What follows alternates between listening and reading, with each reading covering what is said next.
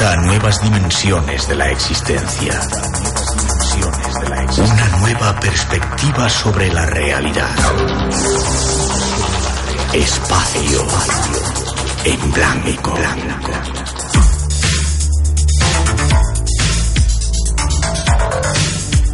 Una producción escrita y dirigida por Miguel Blanco.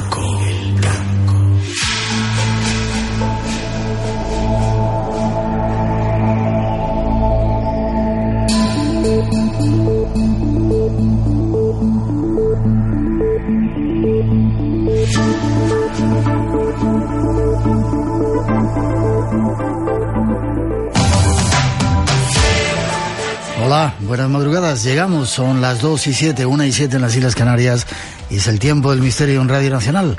Dos horas tenemos por delante para viajar hacia esos universos que nos gustan y es un placer que hayas decidido acompañarnos. Hoy en este día que acaba de terminar el Día de la Radio, más de 25 millones de personas en este país comparten esta pasión que es la radio y ahí nos unimos y os lo agradecemos. Y apenas iniciando el Día de los Enamorados, felicidades si estás enamorado y si no, enamórate.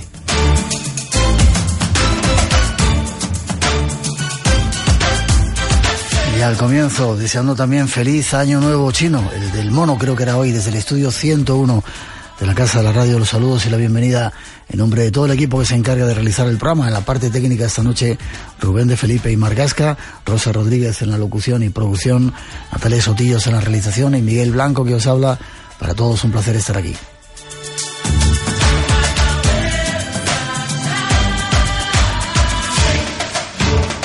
Comenzamos las salidas de este año. La próxima semana estaremos en Mazarrón, en Murcia.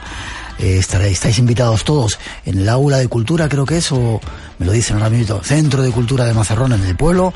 Estaremos a partir de las 10 de la noche sábado realizando el programa cara al público y estás invitado si quieres venir a vernos. Será nuestra primera salida del año. En breve, el 12 de marzo, estaremos en las Islas Canarias, concretamente Santa Cruz de Tenerife. Y ahí también queremos un, compartir el programa con vosotros y veros a todos esos que el eje me dice que no nos escucháis.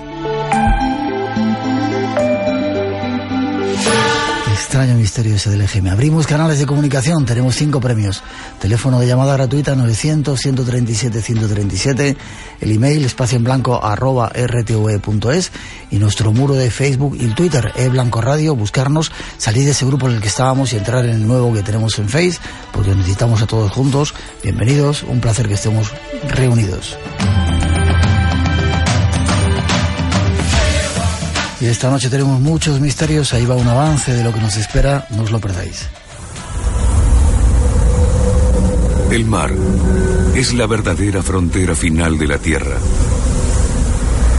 Siempre fue un lugar misterioso y a veces trágico.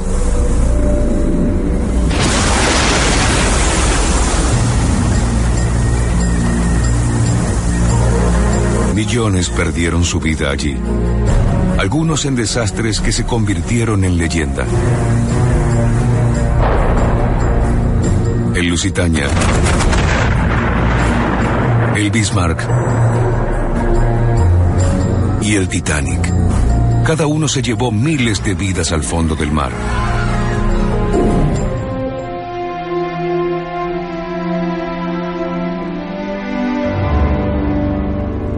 Esta noche Viajamos a los mares del mundo. Queremos conocer algunos de sus secretos. Algunos de los misterios que guardan sus aguas. Barcos perdidos, buques fantasmas, tesoros y mucho más nos espera en esta cita de hoy. Y habrá más.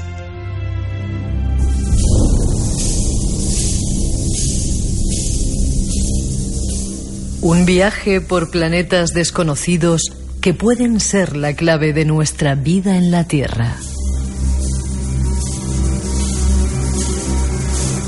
Si estás preparado, zarpamos.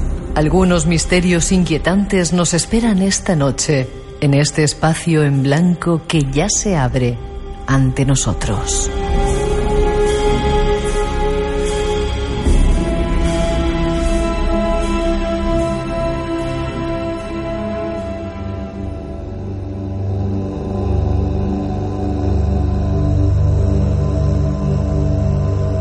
Está el avance de los temas. Quizá nos demos una vuelta por una Córdoba misteriosa también para descubrir algunos de sus secretos.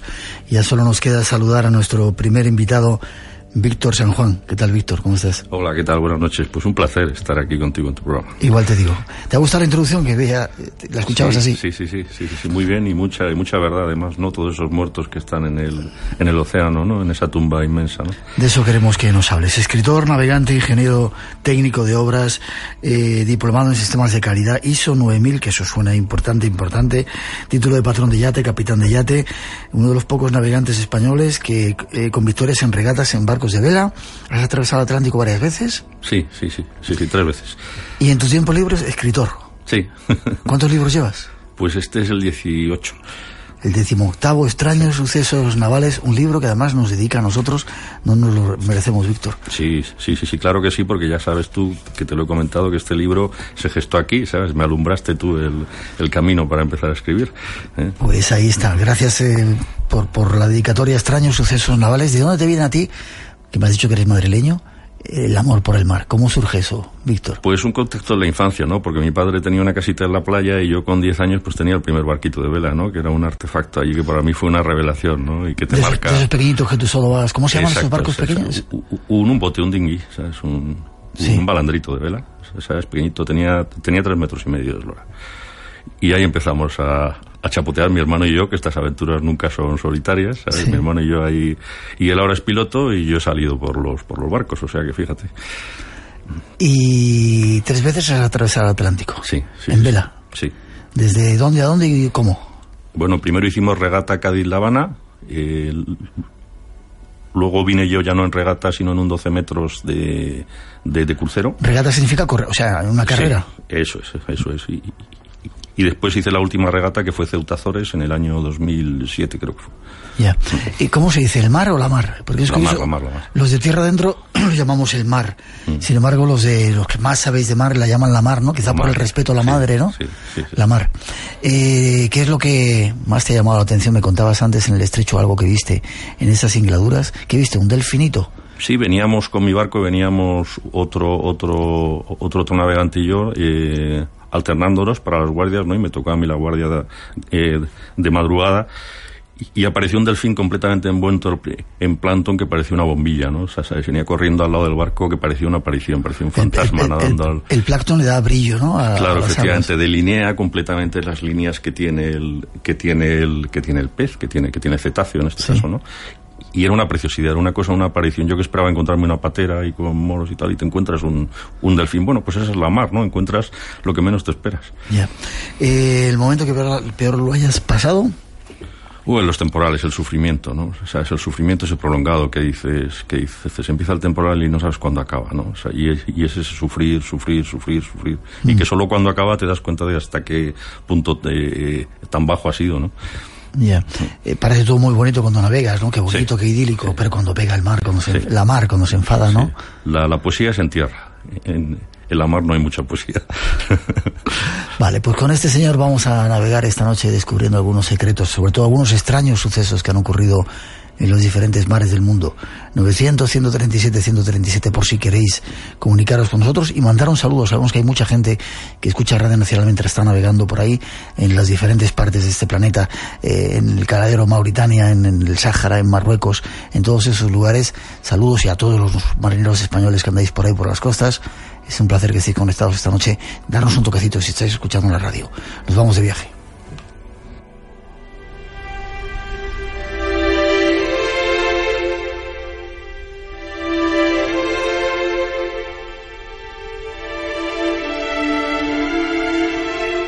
El fondo del mar Es el mayor hábitat de nuestro planeta y está casi inexplorado.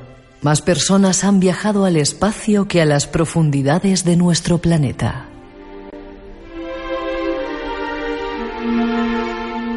Son miles los misterios que los fondos marinos guardan para el ser humano. Barcos desaparecidos en extrañas circunstancias, tesoros desconocidos, extraños animales. Esta noche queremos conocer algunos de ellos. Los cuentos de barcos fantasmas, horrorosos y malditos, nos intrigaron y angustiaron durante siglos. Desde barcos fantasmas tripulados por los espíritus de los condenados, hasta el Queen Mary, un transatlántico en el que resuenan por las noches los lamentos de los marinos muertos. Y el Mary Celeste, un barco en el que la tripulación desapareció súbitamente. Parece que hay más actividad sobrenatural en el océano que en todos los cementerios del mundo.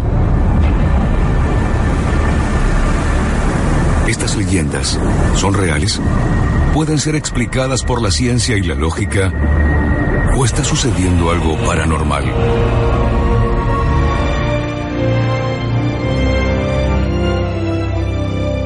En nuestro estudio tenemos a un experto. Él nos aclara algunos de estos misterios. Ya empezamos a tener algunos mensajes de personas que normalmente escuchan a través del podcast a lo largo de la semana, pero hoy por haber sido el día de la radio están aquí en directo y nos dan felicidades por el programa porque estás con nosotros.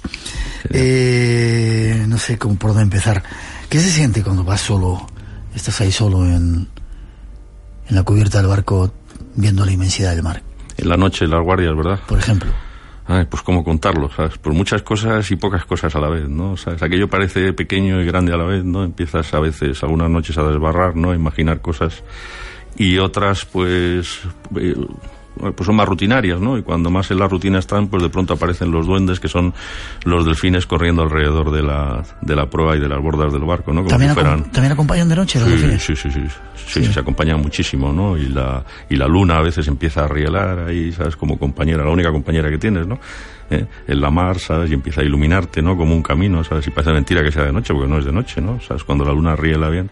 Aunque luego hay noches lóbregas que se llaman precisamente por, eh, por eso lóbregas, porque son así, oscuras, como, como el lobo, ¿no?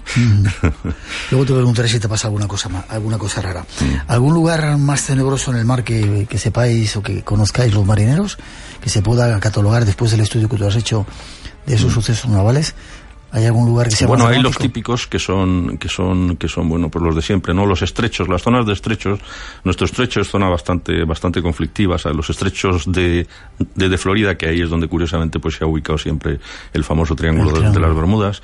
Y después también hay, hay- hay una zona que es desconocida, pero que es también bastante famosa, que es la de, la de California, el canal de Santa Bárbara y todo esto, ¿no? Que ahora, que ahora, que, ¿Qué pasa? ahora entraremos, mo- supongo, ¿no? Con el caso de los, de los destructores americanos. Ah, vale, hablaremos después de ello.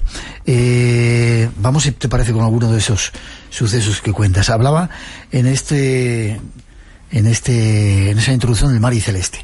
Creo que la otra vez que estuviste en el programa hablamos de ello. ¿Qué Sí. pasa? ¿Qué pasa en Sí, ese sí, barco? sí, hablamos, por pues. dar algún dato, algún dato. Es un caso especialmente irritante, ¿no? Porque es el típico puzzle que lo abres y siempre te faltan piezas, ¿no? Establezcas la hipótesis que establezcas, pues al final siempre te falta alguna pieza, ¿no? Es el famoso caso para que los que los oyentes lo sepan, ¿no?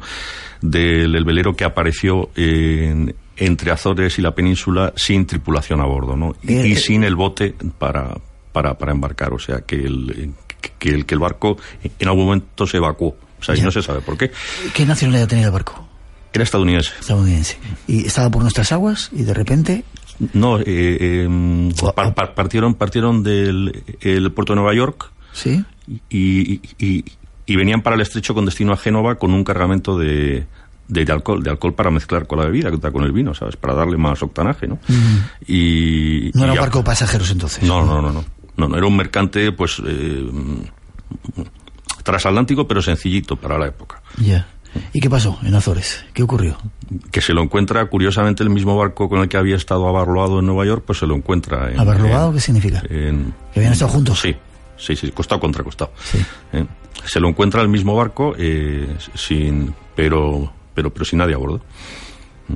Entonces, ¿qué ha pasado aquí? Empiezan a investigar, empiezan a tal. Bueno, al final no llegan a, a ninguna conclusión. Eh, proponen incluso al capitán empezar a buscar por allí en los alrededores a ver si el, si el bote está por allí y tal y cual. Al final mandan dan una tripulación de tres personas para que tripulen en el barco hasta Gibraltar y en Gibraltar eh, eh, eh, ¿Se encuentra alguna solución? llegan los dos barcos. Sí, pero sin tripulación. Sin tripulación uno y, y con tripulación el otro. claro. No sé si he leído en algún sitio, quiero recordar que era una cuestión del seguro, que querían cobrar algo y había de algo detrás de eso. o- Bueno, esa es una hipótesis que se puede formular, pero no encaja tampoco. Hay cosas que no, que no, que no encajan. Nunca acaban las hipótesis diversas que te puedes trazar, que si los piratas, que si abandonaron por un susto de mar, que si tal, que, que si algún problema en el cargamento, porque encontraron uno de los, de los barriles de alcohol roto. Y, y- y les pudo asustar y, y provocar un desembarco rápido, pero no acaban nunca las hipótesis de encajar, ¿sabes? Y es por eso especialmente irritante. Yo creo que el problema con el Mary Celeste es que que, que, que la investigación primordial, que es la más importante, ¿no? Como vemos ahora en las películas estas del CSI, Sí. eh, pues no se hizo bien, ¿sabes? En un principio. Y entonces, pues han quedado ahí eh, varios cabos sueltos que nunca hemos terminado de, de, de, de encajarlos. ¿En qué fecha estamos hablando? 1872. Faltan tres años para que el general Custer eh, muera en, en Little Bighorn. Y, y nunca se encontraron a los, a los tripulantes, nunca se supo nunca, nada de nunca, ellos. nunca, nunca, nunca. No.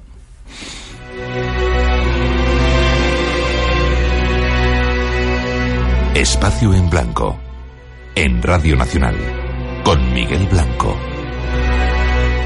Desde tu punto de vista, Víctor, ¿cuál es la tragedia mar más dramática? El- Bueno, ha habido muchas, pe- pero, pero especialmente las de guerra, creo yo, ¿no? O sea, el crucero de Indianápolis, que en Salomón se los comieron los, los, los tiburones, a casi todos. Esa es, eh, esa es probablemente la más espantosa de todas, ¿no? Porque las, las, las, las narraciones de los, de los supervivientes han sido, vamos, que, son estremecedoras, ¿no? ¿Cuánta gente había en ese crucero, en ese barco? Eh, Serían unas mil personas más aproximadamente, ¿no? Pero murieron, pero murieron el, eh, el 80-90%.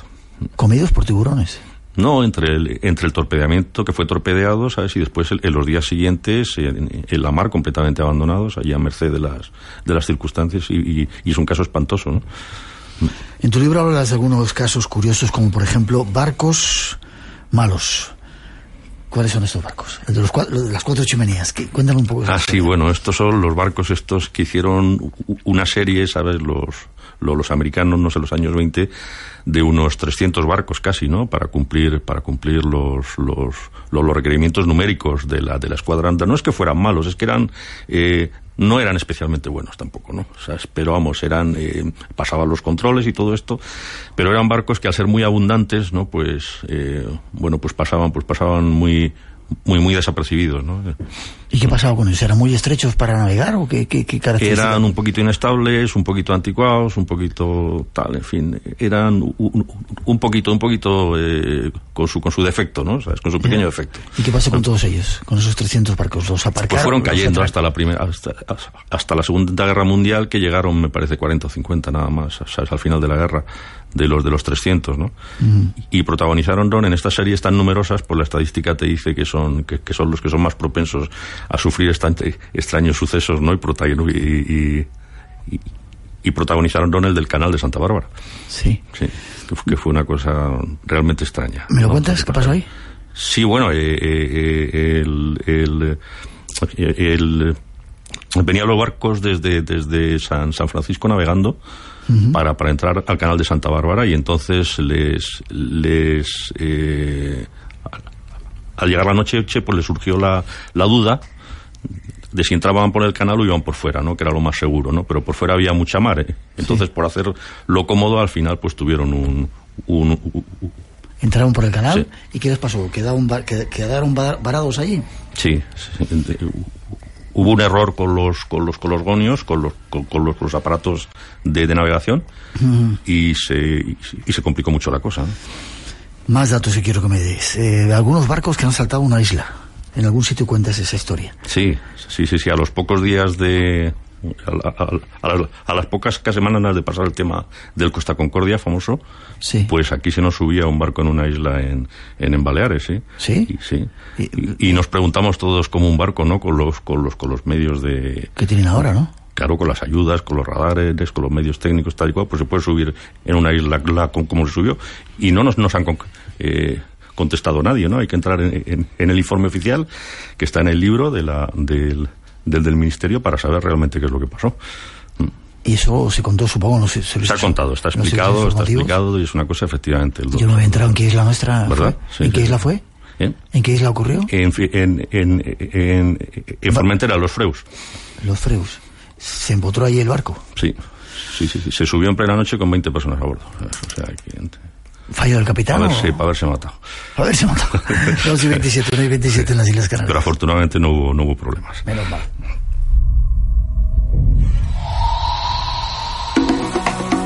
La cultura es la, base. Hay gente que no tiene ni para llevarse a, la boca. Tu voz. El punto fuerte es la educación, ¿no? De las nuevas generaciones. La de los expertos. Toda la información sobre vacunas y los medicamentos es propiedad de los laboratorios. Si no contamos con la declaración de la mujer agredida... Por lo que de verdad importa, debatimos nuestro presente para, lograr un mejor futuro. Se trata de un plan para acabar con la pobreza respetando Futuro abierto. Y mejorar la igualdad y la justicia entre los domingos de 6 a 7 de la mañana. Todos los países del mundo con Tato Puerto contra el cambio climático en Radio Nacional de España. Espacio en blanco. Tu cita con el misterio en Radio Nacional. Esta noche con Víctor San Juan hablando de algunos extraños sucesos navales. tesoros. Eh, hay tesoros que han sido famosos como el Mercedes. Sí. Nuestra Señora de las Mercedes. ¿Qué pasa con esa historia? La plata de la Mercedes, ¿no? Esta fragata que vino desde... Desde América eh, venía, ¿no? Sí. ¿Y qué, pasó con ella? y en un famoso incidente internacional que hubo al, al principio de las de las guerras napoleónicas pues la, la, hundieron los, los, los, los franceses no ¿No? ¿No? los británicos y capturaron a sus tres compañeras, ¿no? Que se llevaron un buen pico, ¿no?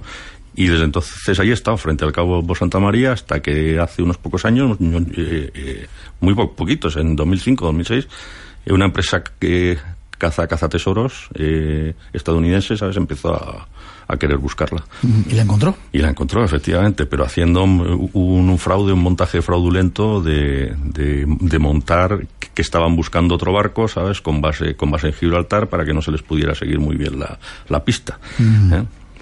Eh, hay muchos barcos, muchos tesoros todavía hundidos por ahí que no, muchos, se conocen. Muchos, muchos, muchos, muchísimos y, la mayor parte nuestros, que es lo que más rabia te da, ¿no? ¿Españoles? Sí. Hace poco precisamente han encontrado el San José, los, los, colombianos cerca de, de Cartagena de Indias. ¿Mm?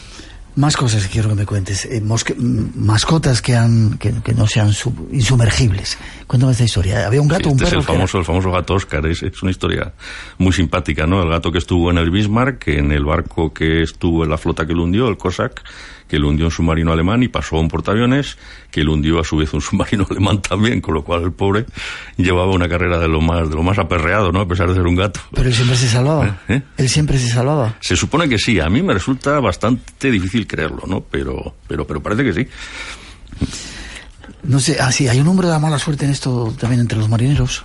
Sí. ¿Víctor? Sí. Sí, sí, sí, sí, lo hay. ¿Cuál es? Y para el submarino israelí Dakar, pues fue el 7. Sí curiosamente, ¿verdad? Que el 7 para nosotros es, el de la suerte, pues para el, submarino este, que era, que era en el numeral 77, ¿sabes? Fue, fue un número que le fue fatal. ¿La gente de la mar sois eh, supersticiosos? No, pero a verlas, haylas. Por si acaso. Claro. Vale. 2 y 30, 1 y 30 en las Islas Canarias. Damos un paso más. Queremos seguir arañando un poco algunos de estos extraños sucesos navales en compañía de nuestro invitado de la noche.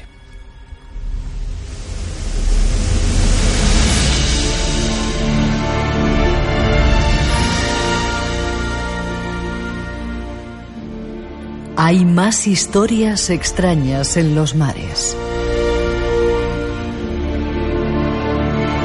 La siguiente que queremos conocer es la del submarino fantasma. El U-31.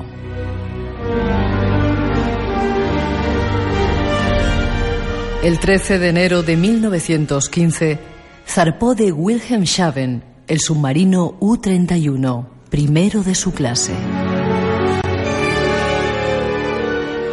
Lo que no sabían ni el capitán Siegfried Waschendorf ni sus 30 marineros era que iniciarían una travesía de la que jamás regresarían. Aquel día había mar gruesa frente a la costa británica y ante la oscuridad de la noche que se avecinaba y con los hombres cansados de la dura travesía en condiciones casi de tormenta, el submarino se sumergió al fondo para pasar la noche.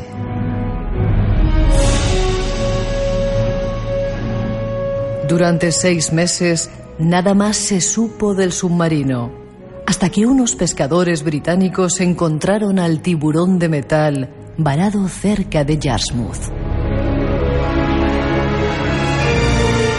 La inspección del submarino desveló un dantesco espectáculo. Todo se encontraba en perfecto estado, cada utensilio y cada carta náutica estaba en su lugar. Incluidos los marineros, que yacían muertos en sus literas como si se hubieran acostado en un sueño del que nunca hubieran despertado. ¿Qué sucedió a este infortunado submarino? ¿Qué misteriosos acontecimientos habían llevado al U-31 a tan siniestro destino? Nuestro invitado nos cuenta la extraña historia de este submarino fantasma. Qué extraña y curiosa historia. Pero antes quizá eh, la historia de los submarinos, ¿no? Eh, un arma nueva que de repente surge, ¿no? Sí. Supongo que al principio tendría muchos problemas eso de navegar bajo el agua, ¿no? Bueno, claro, efectivamente, porque el problema es que un submarino es pura fontanería, ¿no? O sea, y la fontanería, cuando falla en casa, pues, pues cala, cala al vecino, ¿no? Pero cuando falla en un submarino no sales. Entonces, es un problema gordo. Ya. Todos los submarinos, eh, sobre todo los alemanes, están basados en ese invento de Isaac Peral, el Sí, español. Sí, sí, sí. Sí. Sí. Eh, los, los de diseño alemán, sí. ¿Y los demás no? ¿Tienen otro No, tipo de diseño? Sí. ¿En qué están basados? Pues en las, en las baterías que inventó, que inventó Isaac Peral. Y, y en sus patentes, fundamentalmente.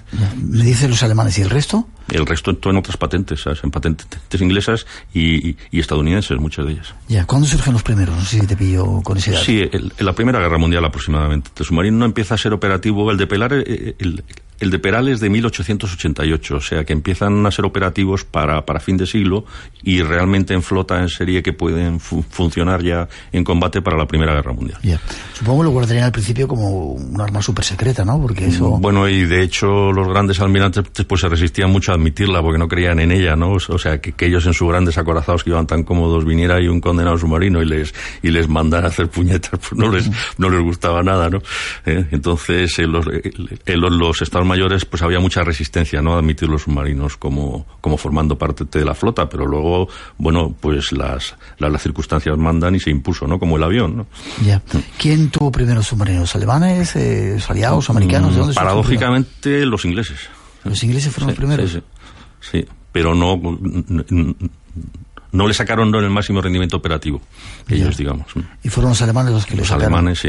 Vale. Cuéntame un poquito la historia de este submarino que hemos esbozado aquí, el U. Bueno, esa, es, 31. esa es escalofriante, esa es escalofriante, es una historia 1915. que da miedo, ¿no? El submarino que surge así de la, de la niebla, completamente lleno de algas, oxidado y tal, y, y le- le- se apareció primero unos pescadores, ¿eh?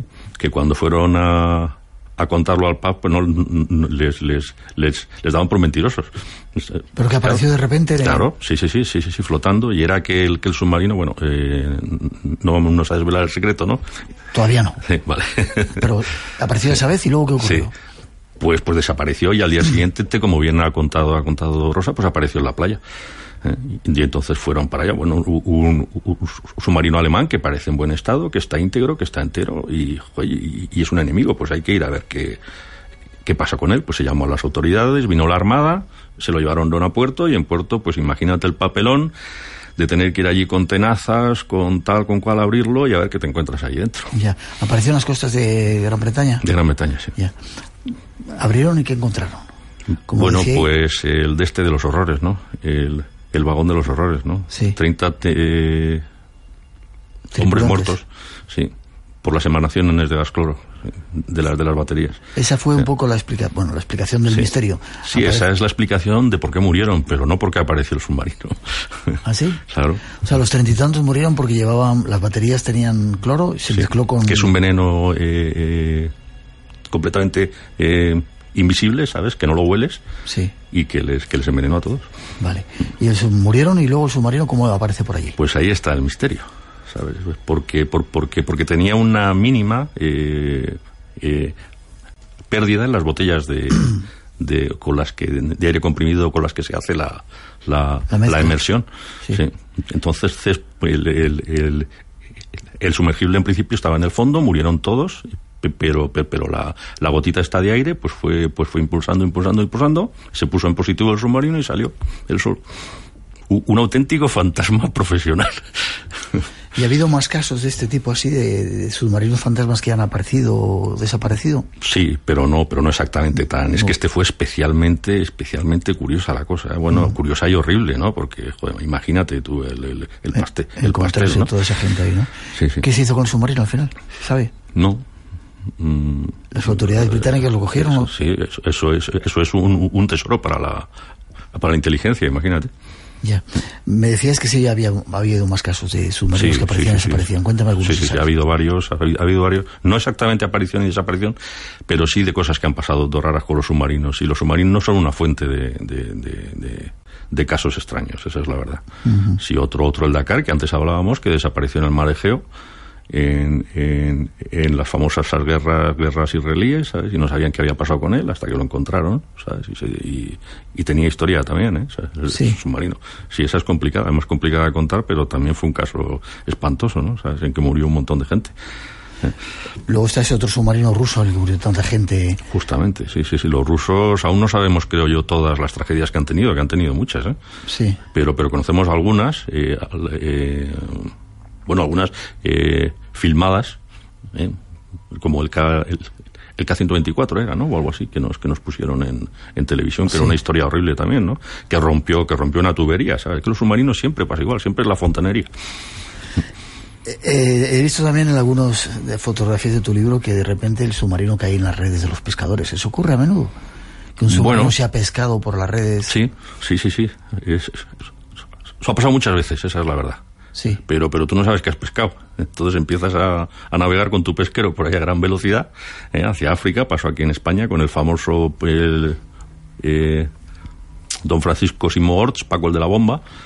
Eso me lo cuentas en tu Sí, momento. vale, vale, sí. O, o bueno, si quieres, No, luego, luego- luego se enfadan. Paco el Vale. de la bomba, ¿qué pasa Sí. con ese asunto? Bueno, pues es- es- este hombre es el que en Palomares encontró la... La, La bomba atómica, ¿no? Esas bombas que habían caído, ¿no? Sí, pues a, el- a- a los... los eh, al, al tiempo, pues eh, resulta que eh, está pescando con su, con su tripulación y empieza a navegar a gran velocidad hacia África, ¿sabes? Y, y- y- y- Arra- arrastrado. Sí, vamos, completamente arrastrado, que no sabe si ha pescado un monstruo marino, que ha pescado, pero como ya era conocido por, por, eh, por la bomba, eh, llamó por radio a Cartagena, que le conocían, y dijo que le, que, le, que le estaba pasando, ¿no? Y, y en Cartagena estaba allí pues la caballería, ¿no? Los destructores españoles, con sonares, con torpedos, con todos, y, y- salieron. Y se lió, pues imagínate, ¿sabes? La parda, ¿no? ¿Sabes? Saber qué era aquello que, que había pescado Paco, ¿no? O sea que no solamente descubre la bomba de Palomares, esa que perdieron los americanos, sino que había Es pescado. un caso único. ¿Y, y cómo termina la historia del submarino? Pues que rompió las redes y desapareció. ¿El submarino? Sí.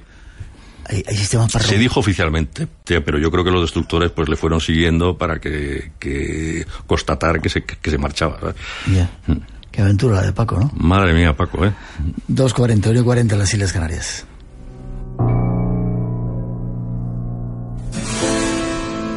Esta noche, en Espacio en Blanco,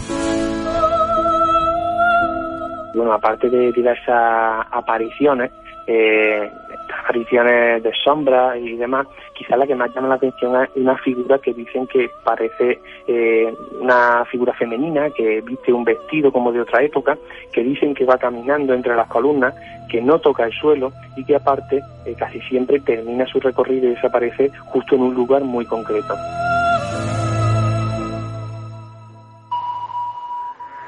En la inmensidad de los océanos que bañan nuestro planeta habitan unas criaturas tan extrañas que ni siquiera en nuestros sueños más salvajes o en nuestras pesadillas más terribles somos capaces de imaginar. Este monstruo marino proyecta su gelatinosa cabeza para engullir a sus presas. ¿Quién se iba a imaginar que un pez utilizara una caña de pescar para atrapar a otros peces? Hay criaturas que registran sin descanso el lecho marino. Y cazadores venenosos increíblemente llamativos. Vamos a descubrir calamares que practican el canibalismo y el más raro de los tiburones con un hocico que parece un arma del medievo. Y a sorprendentes criaturas capaces de generar electricidad por sí mismas. Monstruos marinos.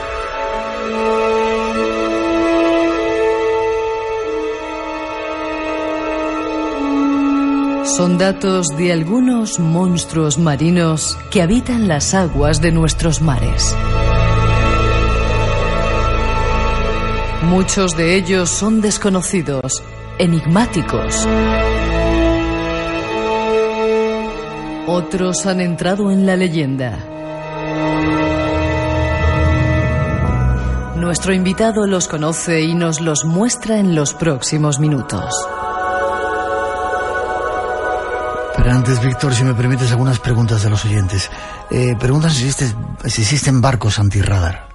Claro que hay barcos antirradar. ¿Sí? ¿eh? Sí, sí, sí. Los modernos barcos de guerra se hacen furtivos, se llama, ¿sabes? Para que con sus...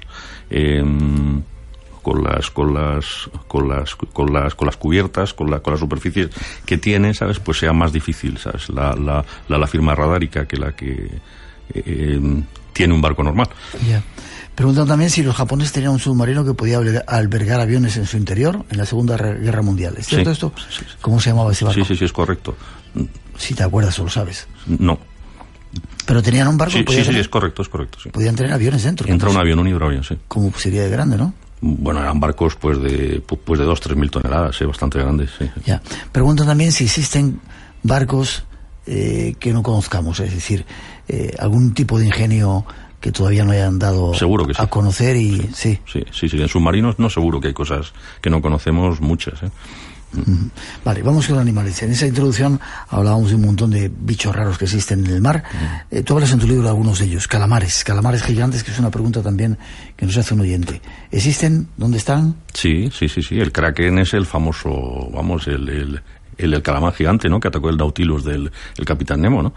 Y Pero que ha eso- atacado, y que ha atacado muchos barcos, ¿eh? ¿Pero eso es una leyenda o es realidad? No, no, no, no, no, no han atacado barcos. Son pocos, escasos los casos que se han registrado, pero eh, ha habido incluso algunos completamente locos, ¿no? Porque hubo uno que, que atacó incluso a un petrolero, y, y sin, sin comerse una rosca, por supuesto, ¿no? Pero, pero, pero atacó, sí, sí. Eh, ¿Calamares o pulpos? En ese caso, ¿qué eran? Pues mira, calamares creo yo grandes, ¿no? El kraken es un calamar grande. sí. ¿Algunos otros animales misteriosos que haya por ahí? Sí, sí, sí, sí, sí, las famosas eh, serpientes marinas. Que esas también han tenido, aunque hay más polémica con el tema más de las fotos y tal, no sé yo, ¿sabes? Pero bueno, sí ha habido casos. sí. Ahí están en el libro unos cuantos, ¿sabes? Para el que tenga interés en, en conocer esas cosas. ¿Tú te has encontrado con algún bicharraco raro cuando estabas por ahí? No. en tu- No, no, no. No.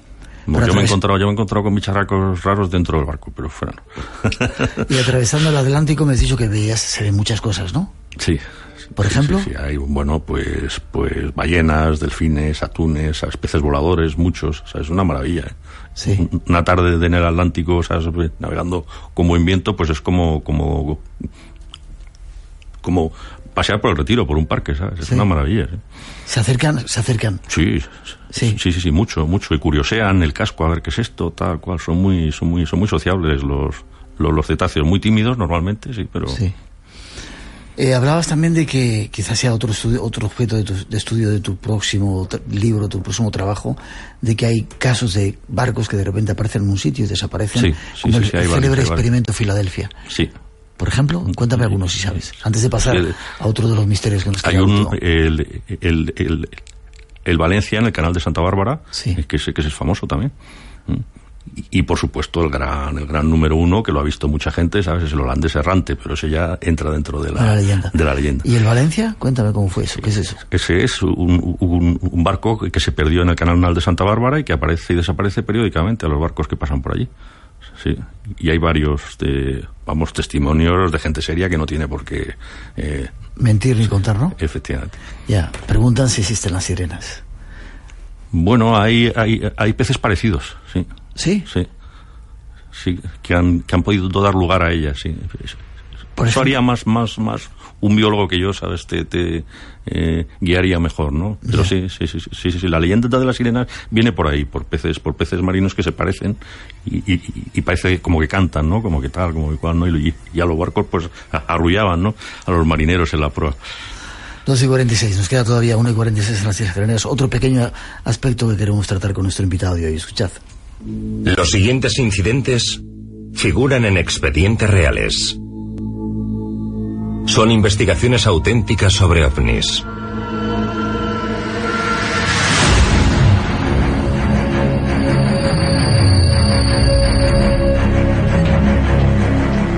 Agosto de 1991. Océano Pacífico. El Nimitz regresaba a su puerto en Hawái tras una larga misión en la Primera Guerra del Golfo. Me llamo Kevin Buck. En 1991 estaba destinado en el buque Nimitz como fotógrafo cuando me ocurrió algo.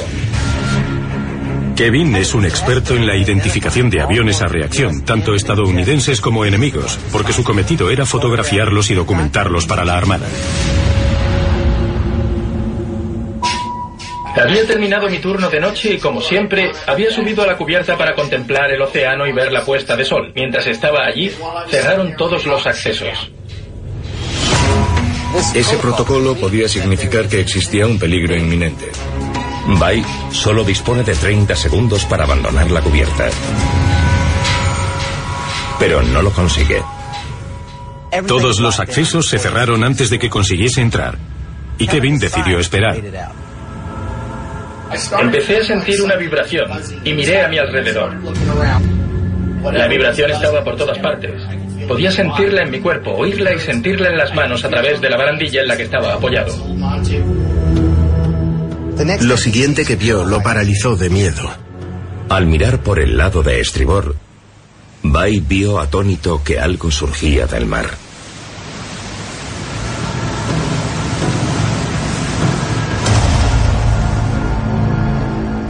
Delante de mí había un objeto muy grande. Era enorme. Era más grande que el Nimitz. Pude ver el agua brillar debajo de él. No estoy seguro de si la nave la iluminaba o era el propio océano. Aquel objeto tuvo que salir del agua. Supe que estaba viendo algo de otro mundo. La nave ascendió hasta estabilizarse encima del Nimitz y se quedó a unos 180 metros del buque durante unos 15 minutos sin emitir ningún sonido, aunque Bai dice que sintió todo el tiempo la misma vibración. La nave parecía no ser de ningún color, casi parecía de cristal. Empezó a moverse ligeramente y de repente se alejó, muy rápido. Pasó de estar frente a mí sobre el océano a ser un punto en el cielo en medio segundo.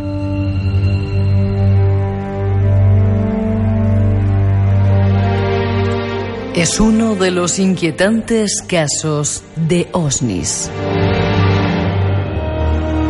Objetos submarinos no identificados. Hay más. Escuchemos. Tú, Víctor, en tus travesías esas de noche cuando hacías guardias, ¿no has visto nada raro? No, no. No. no, no. No. Eh, Ojalá, ¿no? Pero no. y sin embargo, si hay algunos casos como este, que es un caso contrastado en el Nimis, donde había varios testigos. Sí, además es Hay que recordar que el Nimis hizo la. En, en ficción la película final de la cuenta atrás. Sí. O sea, que ha, que ha, tenido, que ha tenido sucesos en ficción y en la realidad. Fíjate qué cosa más curiosa. Y en tu libro hablas de algunos otros, ¿no? Que han ocurrido, quizás no son tan conocidos. De, la, de la Armada Española no han sido más modestos, pero también son importantes, ¿no? El de la Atrevida es el clásico, ¿no? frente, a, frente a Fuerteventura vio un objeto que, que se vio en tierra también y que estuvo un buen rato, ¿sabes? Por allí, por allí volando, sobrevolando para arriba, para abajo. ¿eh? Eh, ¿Atrevida en, en, en dónde? ¿En Canarias era? Sí, sí, sí, en Fuerteventura. Fuerteventura. Es una corbeta que estaba, que estaba allí en vigilancia del Banco Canario Río Sahariano, nuestros pesqueros, cuando el famoso problema, ¿no? Con el Frente Polisario y todo aquello. Sí. Y hizo el avistamiento. Que está contrastado, además lo vio entera la, la, la, la dotación del barco, ¿sabes? Con lo cual es una cosa indudable, o sea que no hay, que no hay posibilidad. Era el famoso el famoso ese que parece que es un puro que sale de, de, del mar, que se dijo que podía ser un misil soviético que estaban probando.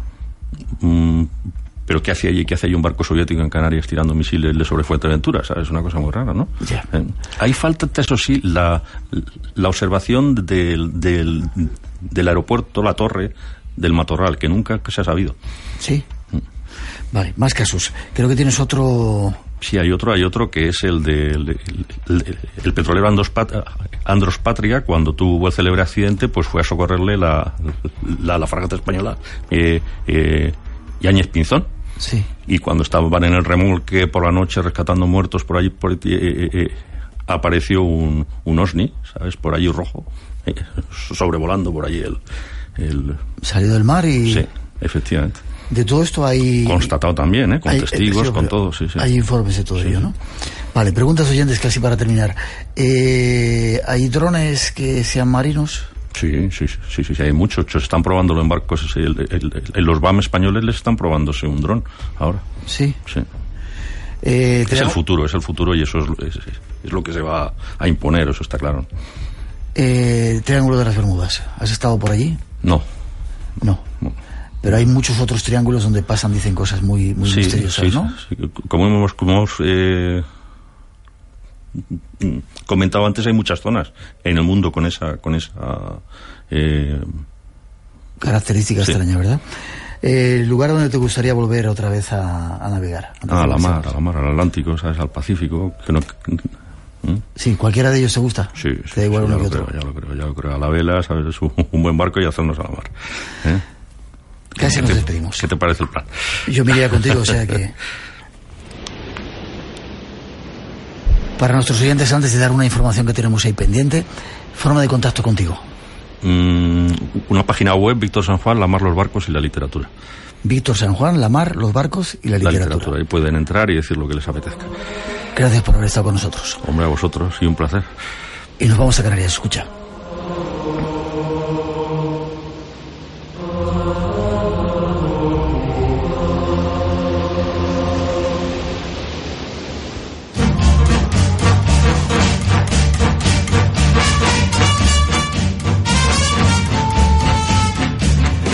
Misterio, aunque esta música no parezca muy misteriosa, se traslada a Tenerife. Vamos a un festival, nos han invitado Fabio González, es uno de sus organizadores, Festival en Cuentacuentos. Buenas noches, Fabio, mi niño. Buenas noches, mi niño, ¿qué tal? Muy bien, ¿cómo estás? De fábula, de fábula como todo buen narrador de cuentos. Qué bien. ¿En, en Cuentacuentos se llama el, el festival? Encuentra Cuentos, exactamente, Encuentra. el festival Encuentra Cuentos. Encuentra Cuentos, ¿la cuarta edición que haces ya? Cuarta edición ya, sí, sí, cuarta edición desde que nació este sueño y, y con muchas ganas ya de, de, empezar. Y este año dedicado a las mujeres fuertes, historias de mujeres fuertes. Exactamente, sí. Cada año se elige por votación entre narradoras y narradores del mundo eh, qué tema mmm, se, se, empleará para celebrar el Día Internacional de la Narración Oral, que, mm. que es un 20 de marzo. Y para este año, pues salió votado Mujeres Fuertes, así que es un tema apasionante para, para el mundo de los cuentos. ¿Qué importancia, Fabio, tienen los cuentos y cómo lo estamos olvidando? Eh? Los niños, en vez de escuchar ya esos relatos, bueno, no, no todos, ¿no? afortunadamente, pues lo ven en la televisión, o en las tabletas, o en los teléfonos, ¿verdad? Y esa tradición oral es la que ha mantenido la cultura durante milenios. Sí, esos cuentos que, que como dicen en África, van con el viento y, y van de, de, boca en boca, de corazón en corazón y, y nos mantienen, digamos que, unidos a, a, ese misterioso momento en el que en el que tomamos conciencia y a través de ellos podríamos hacer una radiografía de nuestro andar por el, por, por el mundo. Ya, yo quiero que nos contéis muchos cuentos en, en ese programa especial que vamos a hacer, ¿eh? Sí, estaremos encantados. Bueno, ya estamos desvelando. Eh, fechas, ¿qué, ¿qué vais a hacer? ¿Qué significa el festival? Sí, mira, el, el, festival nació en torno a ese Día Internacional de la Narración Oral, es nuestro eje, y a medida que han ido pasando las ediciones, a, a, está creciendo con cada edición, en- se trata de una celebración de la palabra, de la palabra en toda su belleza, en toda su plenitud, en todo su potencial y de este arte tan milenario de, de contar de contar cuentos. Eh, habrán actividades para público familiar, también actividades para, para adultos y enmarcadas dentro de esas actividades que tenemos previstas para, para, para, este, para esta edición, pues habrá esa noche de, de cuentos y radio. Cada año hacemos un guiño a alguna forma de contar historias. El año pasado fue el Teatro de Sombras y este año pues el guiño a, la radio, que es una manera también de, de contar historias y en el caso eh, de Espacio Blanco pues sabemos que tiene un- una narrativa muy potente y una magia que, que, que nos hace a todos soñar y nos pareció maravillosa la idea de, de hacer este maridaje de noche de cuentos y, y noche de radio y hemos vuelto a desvelar algo. Un honor para nosotros. Será la noche del sábado 12 de marzo. Exactamente, sí, noche del sábado 12 hacia la madrugada del domingo 13. Vale, estaremos un poquito antes, haremos un falso directo, seguramente a partir de las 10 horas canaria, de 10 a 12. ¿En qué lugar? ¿Teatro? Eh, sí, teatro o sala La Granja, en la, en la Casa de la Cultura, donde se encuentra la Biblioteca Pública del Estado, en, en el casco de lo que es Santa Cruz, en Santa Cruz de Tenerife, junto al Parque La Granja. Vale, entrada libre para todo el mundo. Iremos dando más datos. Simplemente será con llegar allí, presentarse y poder entrar para ver libremente el programa y participar con nosotros. Pero hay otra serie de actividades también, Fabio, que organizáis de sus cuentos. ¿Dónde van a ser? ¿Qué van a ser? Rápido, no lo cuentas. Sí, em, todos los años estamos haciendo también actividades en los centros eh, escolares a través del, del Cabildo de, Tenerife, que eso será mm, dentro de los, de, los colegios, institutos, eh, y luego lo que es ya para público general, pues este año en principio, si ya una vez tengamos cerrada la programación sabremos en concreto, pero serán tanto en la Casa de la Cultura como en la Biblioteca Central Municipal realizaremos actividades de, de- de sesiones de cuentos para público familiar y para público adulto. Quizás como en concreto este año específico destacar las sesiones de cuentos de mujeres para mujeres. Perfecto, pues ahí está un poco el avance. Seguiremos contando más cosas. ¿Hay una página web? Fabio. Sí, nos podrán... Hay Va, una espera, página espera de que Facebook. pongo, pongo la musiquita, esa que nos da Marcita misteriosa, y lo contamos.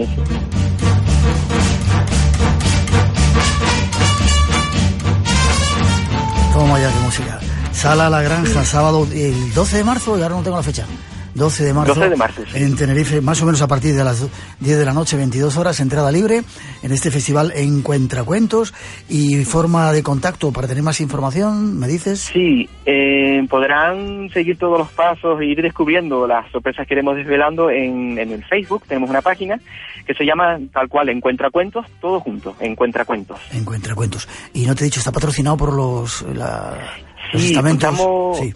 Sí, eh, exactamente. Sí tenemos el respaldo y apoyo de la Consejería de Cultura y Turismo del Gobierno de Canarias, eh, las áreas de educación y, e igualdad del Cabildo Insular de Tenerife, el organismo autónomo de cultura del Ayuntamiento de Santa Cruz de Tenerife y, y colaboraciones de entidades privadas. Pues eh, nuestra gratitud a todos ellos, al Ayuntamiento y al Cabildo, sobre todo por darse cuenta que todo esto es cultura y hay que divulgarlo. Fabio, te veo prontito, seguiremos hablando del asunto. Gracias, mi niño, por invitarnos. Es un honor estar con vosotros ahí en Un Tenerife. placer y un honor para nosotros, sí. Y a todos los demás, a todos nuestros oyentes, esos del EGM que dice que no tenemos en Canarias, os queremos ver ese sábado 12 de marzo a partir de las 10 de la noche en la sala La Granja. Seguiremos informando. Fuerte abrazo.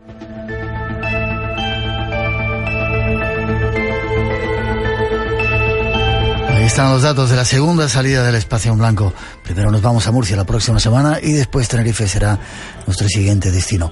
Hacemos una pausa para las noticias de las tres, las dos en las Islas Canarias y enseguida regresamos. No os vayáis, queda mucho espacio en blanco aquí en Radio Nacional.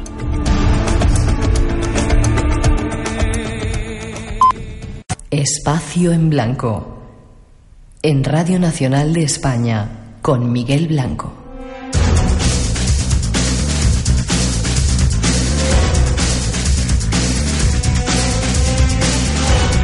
Tres y seis, dos y seis en las Islas Canarias. Regresamos, segundo tiempo del Espacio en Blanco. Estamos en directo acompañándoos en vuestro trabajo, disfrutando de la radio. A todos los que estáis ahora en directo en Radio 1 y Radio 5, los saludos. Saludos también a todos esos que nos sintonizáis desde fuera de nuestras fronteras. 116 países. Abrazos desde España, allá donde estéis. Y a los que nos seguís en ese invento que es el podcast también, buena semana, disfrutar del programa en cualquier momento que lo escuchéis. 900 137 137 nuestro teléfono por si queréis preguntar o participar en ese concurso que tenemos. E Blanco Radio, tanto en Face como en Twitter, son nuestros métodos para entrar en esas redes sociales que tenemos. Y vamos con más asuntos. El próximo nos habla de algunos misterios que hay en Andalucía. Nuestro siguiente invitado tras esa introducción nos lo relata, ya veréis.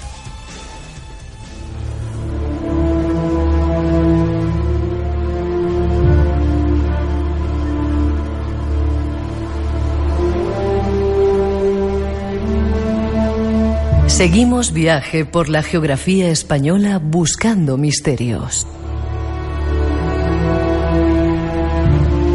Nuestro siguiente destino nos lleva hasta Córdoba. ¿En qué carreteras cordobesas están apareciendo por la noche misteriosas figuras al margen de la calzada? ¿Cuáles son los hospitales donde se han producido los encuentros más inquietantes con seres extraños? ¿Qué fenómenos insólitos se producen en el edificio de la Facultad de Derecho? ¿Qué misterios se encierran en la mezquita catedral de Córdoba? Viajemos de la mano de nuestro próximo invitado a conocer historias mágicas, enigmas sin respuesta, descubriendo leyendas e historias de fantasmas.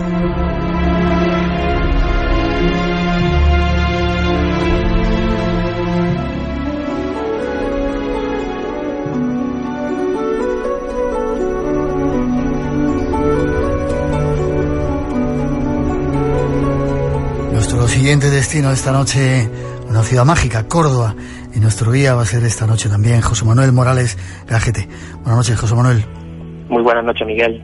Un placer que estés con nosotros. El placer es mío y un orgullo participar en este programa tan mítico. Eh, licenciado en Administración y Dirección de Empresas por la Universidad Loyola de Andalucía. Eh, exactamente. Como alguien como tú metido en el mundo de la empresa, de repente se mete en el mundo de los misterios. ¿Has tenido alguna experiencia? Me lo han preguntado. Supongo muchas, veces, ¿no? Sí, y, de hecho es una pregunta que aún me, sigo haciendo yo. Creo que los que somos amantes del misterio, y eso pues probablemente tú eh, puedas confirmarlo, eh, creo que es algo con lo que se nace, y independientemente a lo que te dediques, eh, es algo que en algún momento de tu vida pues da la cara y te dice, oye, estoy aquí, y, te llama de, de cierta forma que tienes que, que atender a esa llamada. Eh, hubo un momento en mi vida en el que decidí dejar de ser simplemente consumidor de este tipo de, programas como el tuyo, como otros otros medios y, decidí pues dar el paso y ser yo quien pasaba a investigar los sucesos extraños que ocurrían a mi alrededor. Y te vuelvo a preguntar, ¿te, ¿te, ha ocurrido algo extraño independientemente de que lo vayas, lo lleves en la sangre? Pues eh, realmente no. si, si te soy sincero, aún continúo en la búsqueda de que me ocurra ese fenómeno extraño que de alguna forma me, pueda confirmar eh, la existencia de todos estos fenómenos de los que estoy convencido de que eh, ocurren, pero hasta ahora solo tengo conocimiento de ellos a través de los testigos, testigos de los que, en los que confío plenamente, pero realmente todavía no he conseguido que me ocurra algo a mí que, que, directamente pues me haya hecho pues cambiar mi punto de vista. Sí que es cierto que en algunos casos, y, no pocas situaciones, eh, se nos han colado voces que no estaban en el lugar. Hemos estado realizando pruebas y hemos grabado psicofonías muy impactantes y muy claras, pero eh, es lo único que, podría catalogar de fenómeno extraño. Por ahora. por, ahora, exactamente. Prepárate. José Manuel es nuestro guía. Nos vamos de viaje con él hasta Córdoba.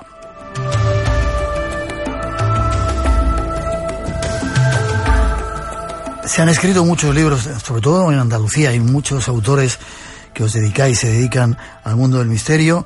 Tú has escogido Córdoba y hay carreteras donde pasan cosas extrañas, donde se aparecen entidades al margen de la calzada.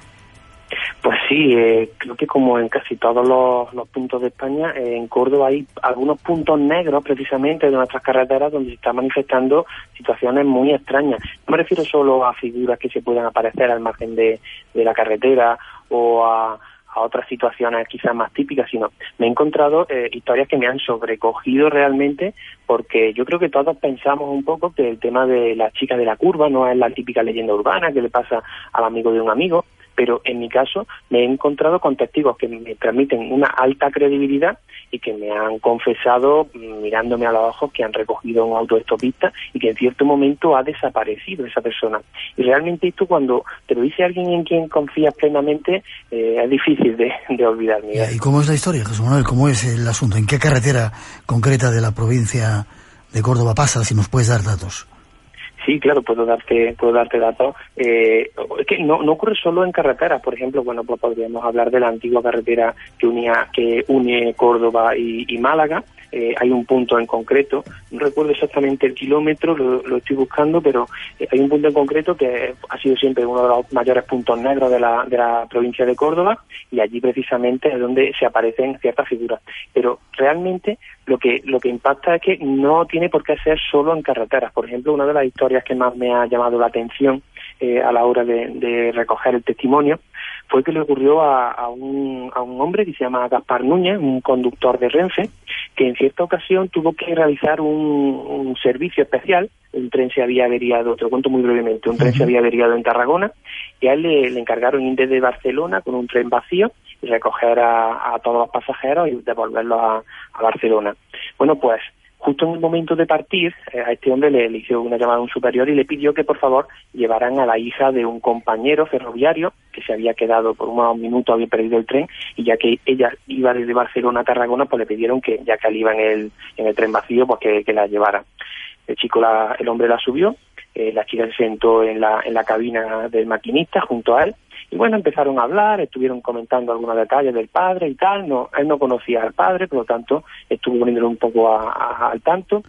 Y en cierto momento, llegado un paso a nivel, la chica se pone como loca, empieza a gritar y dice, pita, pita, que ahí me maté yo. En ese instante, este hombre pita inconscientemente, pero después eh, dice, bueno, ¿por qué estoy pitando? Y al mirar al lado ya descubre que esa chica ya no está. A partir de ese momento empieza a buscarla por todo el tren, recordemos que el tren iba vacío, porque era un servicio especial, empieza a buscarla por todo el tren y esa chica no aparece por ningún sitio.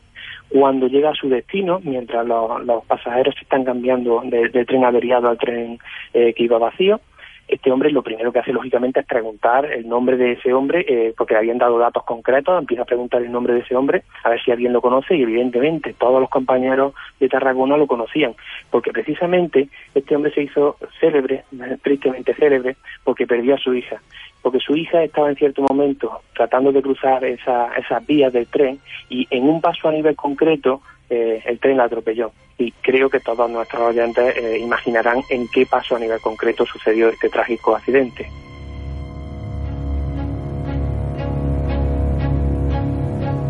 Historias para poner los pelos de punta, ¿eh, José Manuel? A mí me lo pusieron, desde luego. Eso ocurría en las carreteras o a veces en los trenes.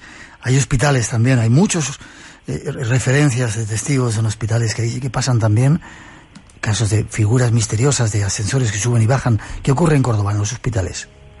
Bueno, pues quizá como en todo también, es que, eh, claro, uno cuando, como tú bien dices, eh, lee libros de misterio, acaba dándose cuenta que los casos que ocurren en Córdoba realmente eh, son extrapolables a cualquier punto de, España o, digamos del mundo. Córdoba, esos, los hospitales también tienen ese algo macabro que tienen este tipo de centros por aquello de que han muerto muchas personas o quizá la sugestión también actúa en estos instantes. Pero en Córdoba, por ejemplo, hay uno de los casos que más me ha llamado la atención de un hospital concreto de la ciudad y de una habitación en concreto de la ciudad.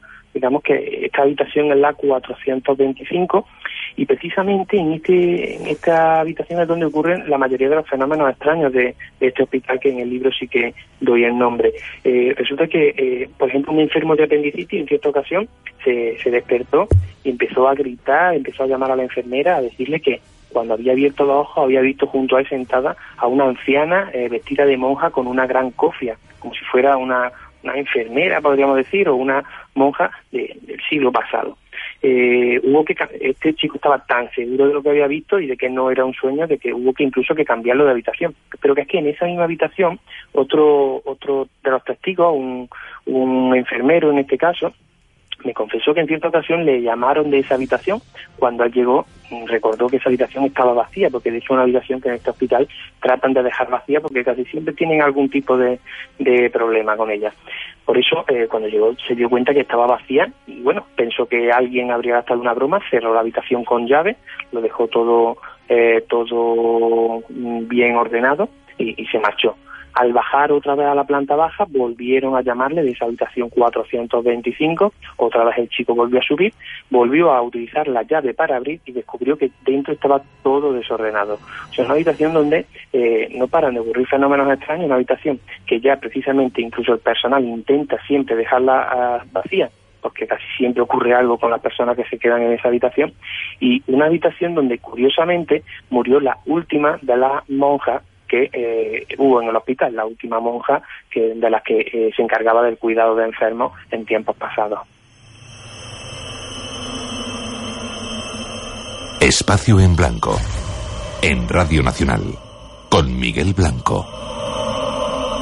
¿Te imaginas, Jesús Manuel, entrar en una habitación que acabas de visitar y está todo tranquilito, la cierras, vuelves y está todo desbaratado? Poner los pelos de punta, ¿eh? Debe ser exactamente una situación bastante escalofriante. Pues una de esas te espera a ti, o sea que prepárate. Eh, facultad de Derecho, ¿qué ocurre en la Facultad de Derecho ahí en Córdoba?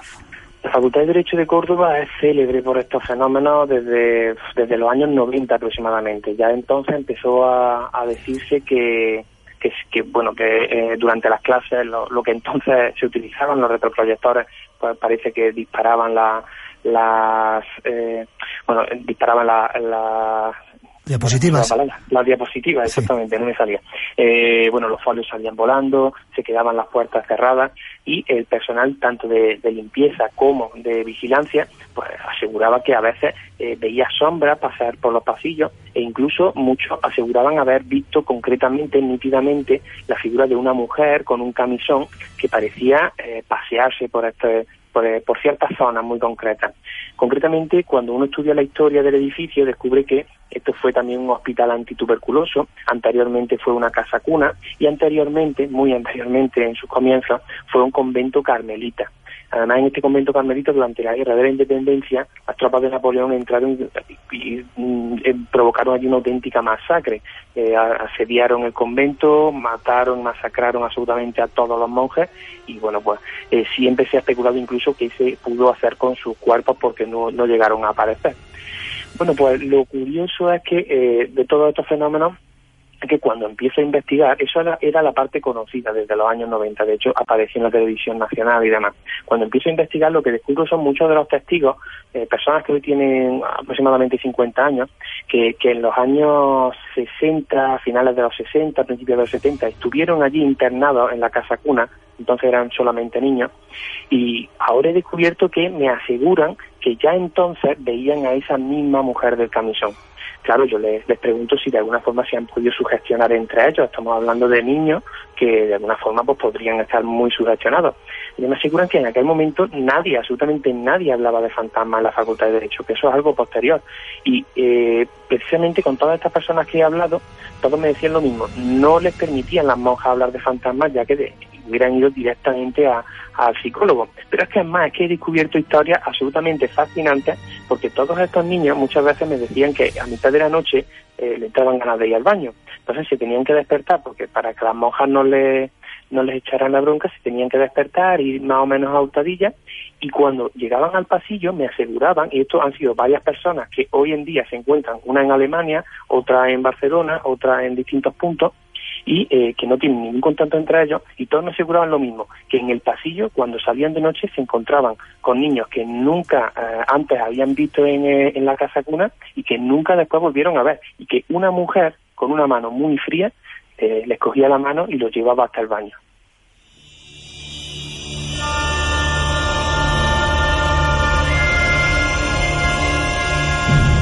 Se te quita las ganas de ir al baño, ¿eh? Hombre, yo creo que estos niños, eh, alguna, alguna de las testigos me ha dicho de forma muy simpática, incluso, por ejemplo, una decía que en cierta ocasión eh, de noche vio a esa figura de la mujer, que la recuerda perfectamente, que es exactamente igual que la describen los testigos que actualmente están todavía trabajando en la facultad, y lo curioso es que esta mujer dice que desde entonces ha dormido con la cara tapada hasta que se casó, estuvo pues 15 o 20 años durmiendo con la cabeza tapada completamente de- del miedo que pasó la noche en que vio esa figura central junto a ella. Hay muchos monumentos, muchos monumentos en Córdoba que le hacen ser original, pero quizá por encima de todo es la mezquita, mezquita Catedral de Córdoba. Hay también cosas misteriosas en la mezquita. La mezquita de catedral es uno de esos edificios en los que nada es fruto del azar, en los que todo está hecho por un motivo y precisamente descubrir ese motivo ha sido mi intención en este en esta obra. Eh, de hecho, de, de- quizá la parte más interesante de mi investigación eh, sería analizar la- eh, esa desviación que tiene la, la antigua mezquita que construyó Abderramán, porque debemos tener en cuenta que eh, uno de los preceptos más importantes de- del Corán es que precisamente todas las mezquitas deben estar orientadas hacia la Meca para que los musulmanes pues, cuando rezan pues sus rezos estén orientados correctamente. Sin embargo, la mezquita de Córdoba tiene una desviación de 57 grados de- respecto a la que debería ser la la, la que ¿Qué me eh, eh, la que el Corán manda. Por lo tanto, cuando uno empieza a investigar el porqué de todo esto, se da cuenta de varios detalles. Por un momento, eh, en principio, muchos aseguran que podría deberse a la inexperiencia de los constructores. Pero claro, eh, otras eh, otras mezquitas que se construyeron en la misma época y ah, seguro por las mismas personas, eh, por los mismos constructores, no tienen ninguno una desviación mayor de, de 20 grados. Quizá 20 grados podría ser un error de, de cálculo, pero 57 seguro que no. De hecho, la mezquita de Córdoba apunta, la quibla de la mezquita de Córdoba apunta hacia la República de Argelia. O sea que eh, quizá eh, Abderramán descubrió allí algo eh, que para él era incluso pues eh, más eh, venerable que, que lo que entonces era la, la, ciudad de la Meca. De hecho, también debemos tener en cuenta que eh, la familia de Ramán fue, eh, fue arrasada, fue eh, mutilada por eh, un clan rival, el, el clan de los Abasías. Y posiblemente también muchos apuntan a que podría ser un acto de rebeldía el no orientar su mezquita hacia la ciudad de la Meca. Pero sin embargo, cuando han aparecido esos enterramientos en Córdoba de esa época, también hemos descubierto que esos enterramientos sí que estaban correctamente orientados hacia la ciudad de la Meca. Por lo tanto, tampoco tiene sentido el que no se haya orientado de esa forma. Finalmente, todo apunta, todo, o quizá los más, los más escépticos apuntan a que todo se podría deber a, a simplemente motivos arquitectónicos. Allí estaba la, la Basílica de San Vicente y que la mezquita de, de se construyó sobre la mezquita de San Vicente. Pero también nos hace pensar una cosa. Eh, los cristianos no derribaron la mezquita, que eso también es un misterio, porque lo habitual hubiera sido derribar la mezquita y haber construido encima una catedral, como, eh, como ocurrió en las otras ciudades de Al-Ándalus. Eh, los cristianos no destruyeron la mezquita, pero es que los musulmanes construyeron su, su mezquita sobre la Basílica de San Vicente, una basílica visigoda. Pero es que antes la Basílica de San Vicente, Miguel, está construida sobre los restos de un templo romano dedicado a- al dios Jano o al dios Llano, eh, el dios de dos caras que, dicen que es el de- del futuro y del pasado. Por tanto, eso nos hace pensar que ese lugar probablemente sea un lugar de poder, eh, un- uno de esos espacios de nuestra de nuestra tierra en los que aunque hoy en día mm, alguien cuando visita la, mezquita catedral siente una sensación extraña que probablemente no pueda vivir en ningún otro sitio y, no sabemos el por qué, probablemente sea eh, esté relacionado con eso, porque esa sea una tierra de poder, sea un lugar en el que el suelo, de alguna manera, emane una energía especial que, que hoy eh, en día los, los- los hombres y mujeres del siglo XXI no seamos capaces de, de percibir, pero que nuestros antepasados, cordobeses o de donde fueran, pues sí que eran totalmente conscientes de que en ese lugar ocurría algo especial y que allí es donde tenían que elevar su templo pues, pues más sagrado.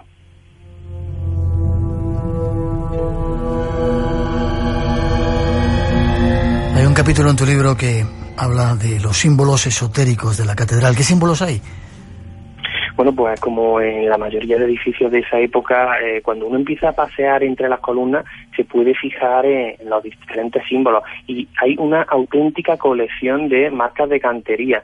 Eh, y además entretenidísimo el tratar de descifrar el origen de esas marcas de cantería porque algunas son especialmente extrañas, hay algunas que no, que sí que son eh, más comunes, pero hay otras que son absolutamente extrañas. Y por otro lado también tenemos que tener en cuenta que es que el suelo de la mezquita catedral no deja de ser un cementerio, allí están enterrados personajes ilustres y otros que fueron muy importantes en su época, aunque a día de hoy pues no hayan sido tan recordados. Por lo tanto, hay numerosísimas eh, referencias hacia la muerte. Uno va paseando por, por esa, por, lo que hoy día es la catedral y, va viendo pues numerosos símbolos de guadaña, de eh, relojes de arena que no hacen más que eh, tratar de recordarnos por pues, la fugacidad del tiempo y, numerosísimas referencias que, que, lo que nos hacen es sobre todo reflexionar. guadañas, cráneos, huesos y toda una serie de, de figuras que lo que no, y de símbolos que lo que nos hacen es sobre todo estaban hechas con esa intención, con intención de que eh, los seres humanos eh, de, alguna forma tuviéramos una cura de humildad y entendiéramos que igual que esas personas están hoy ahí enterrados, nosotros de una forma o de otra pues acabaremos igual. Y, también hay muchas tumbas con numerosos mensajes adoctrinadores, lo que, donde nos hacen un poco también pensar en que eh, el poder y todo eso eh, temas que son quizás de este mundo, pues en el otro no van a tener no van a tener sentido. Por lo tanto, eh, dar un paseo por la mezquita catedral fijándose en los símbolos nos hará descubrir un monumento nuevo y, bueno nos hará ver de otro ojo eh, este edificio que ya de por sí es bonito, pero cuando uno entiende ese significado esotérico y mágico que posee, la verdad es que lo hace un lugar inigualable.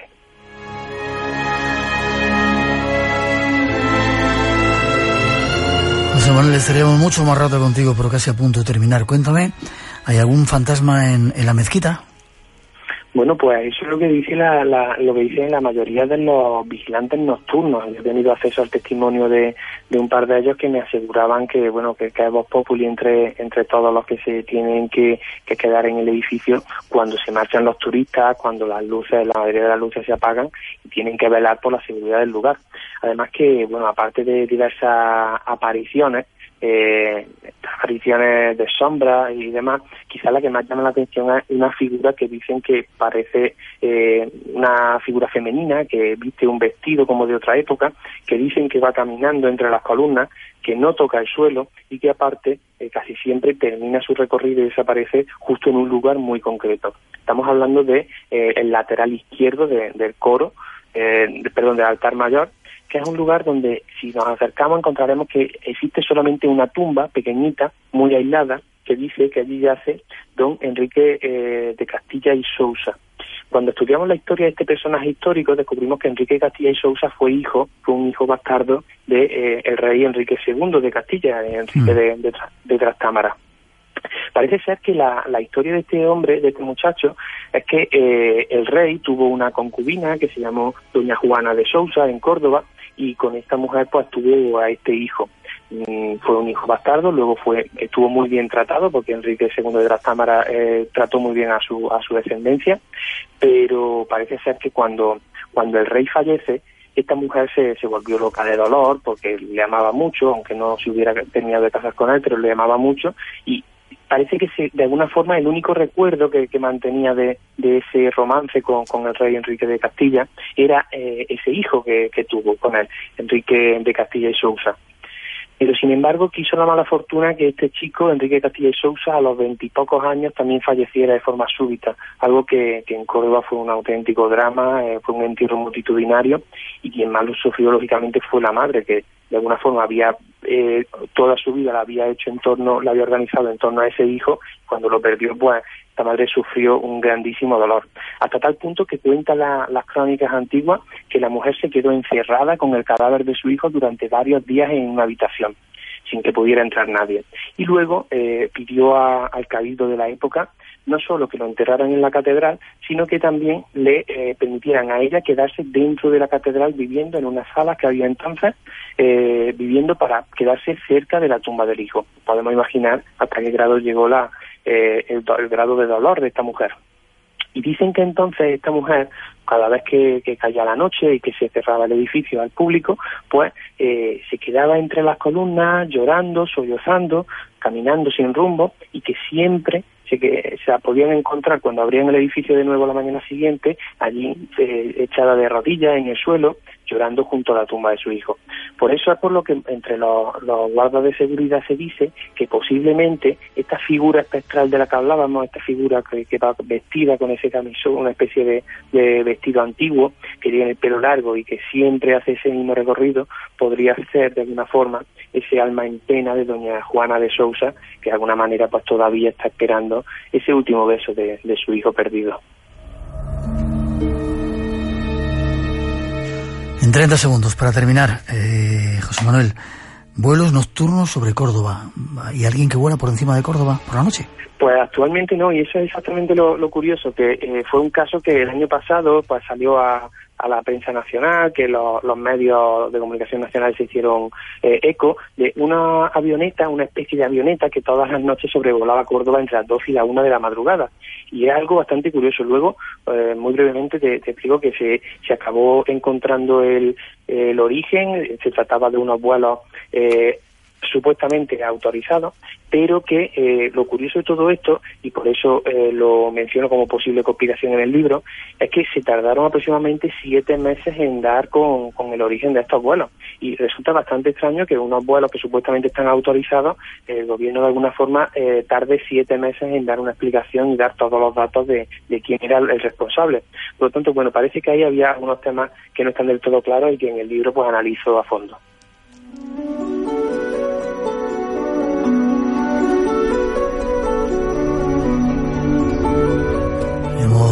Hecho un recorrido mínimo sobre algunos enigmas y misterios de Córdoba. Si queréis más, eh, ¿dónde podemos acudir, José Manuel? Bueno, pues eh, tenemos varias actividades, entonces yo creo que lo mejor es acudir a la página cordobamisteriosa.es. José Manuel, gracias, ha sido un placer tenerte. Volveremos y cuando vaya a Córdoba quiero que me guíes para que nos enseñes esos lugares mágicos. Pues será un auténtico placer para mí, Miguel. Un abrazo muy fuerte. Hasta pronto, fuerte abrazo también para ti. Nos vemos muy prontito.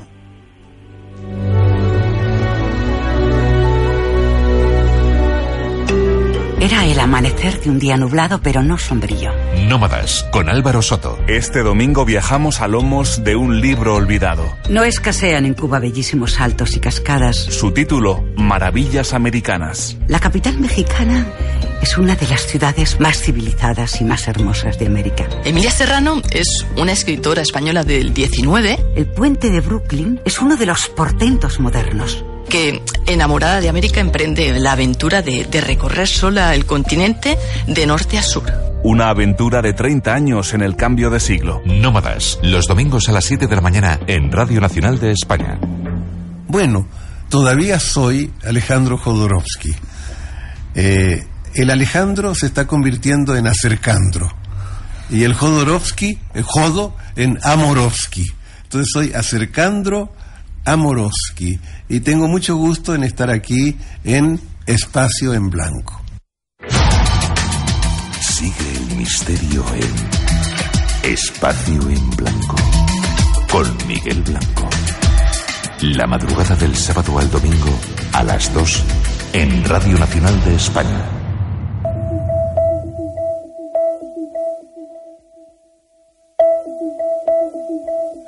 3 y 34, 2 y 34 en las Canarias. Seguimos en directo aquí en el Espacio en Blanco y después de ese paseo por Córdoba nos vamos a los cielos. Hay una noticia de actualidad que quizá tenga que ver con algo del pasado, nos lo cuenta nuestro siguiente invitado.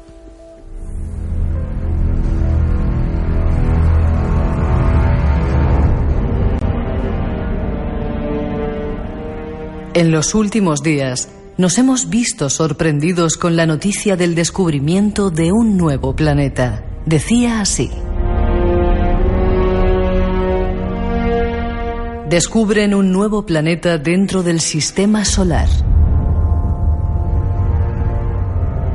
Se trata del objeto más distante descubierto hasta ahora en nuestro sistema planetario, a una distancia de 15.400 millones de kilómetros.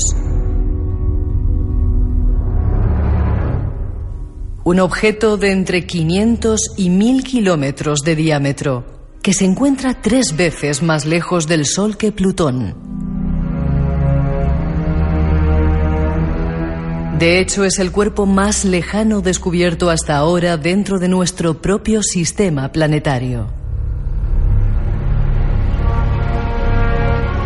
A la espera de un nombre, el nuevo miembro de nuestra familia planetaria ha sido designado como V774104. Muchos a raíz de este nuevo descubrimiento se preguntan si será el misterioso planeta Nibiru.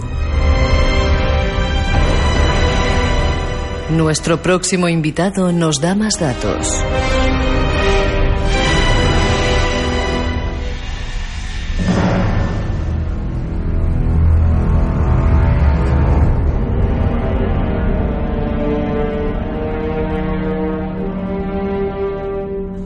Estaba la noticia, información que saltaba no hace mucho tiempo diciendo que se descubría un posible nuevo planeta en nuestro sistema solar, designado como el V774104, hasta que le den un nuevo nombre.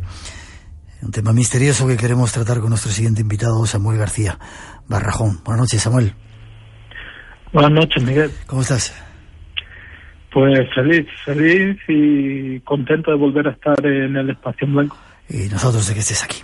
Nos hemos acordado enseguida de ti cuando hemos visto esta noticia porque tú planteas, eh, planteabas que según algunos datos de algunas tablillas súper misteriosas y antiguas, se hablaba de un planeta misterioso, el planeta X o Nibiru, que daba, tenía una larga, un largo tiempo de vuelta alrededor del Sol y curiosamente ahora los científicos descubren esto. ¿Puede haber alguna relación? Pues para mí sí, yo creo que que aunque no he sido el primero en hablar de Nibiru, ha habido otros autores como Zakaria Sitchin, el más conocido.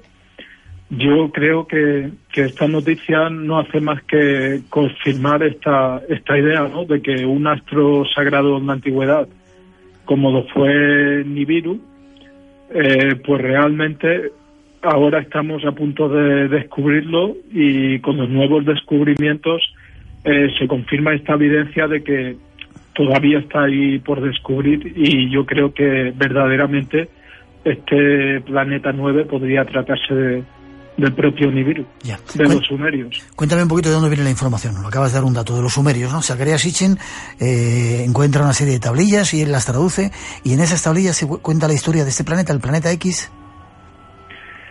Sí, así es. A partir de registros sumerios, eh, documentos astronómicos, para ser concretos, aparecen una serie de menciones a, a un astro desconocido, un astro sagrado que no casa del todo con, con lo habitual, porque lo se describe como un astro de brillo rojizo que cruzó los cielos de sur a norte y siempre aparece emparentado con Sirio y Orión y otras estrellas de, de la misma zona celeste, ¿no?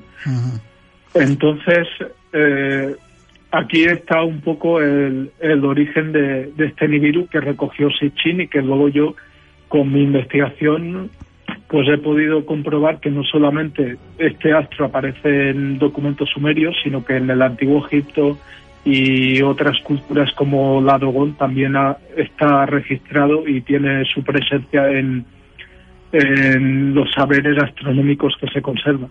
Nibiru significa lugar que cruza o lugar de transición. Tenía una órbita muy larga, ¿no?, con relación a la Tierra.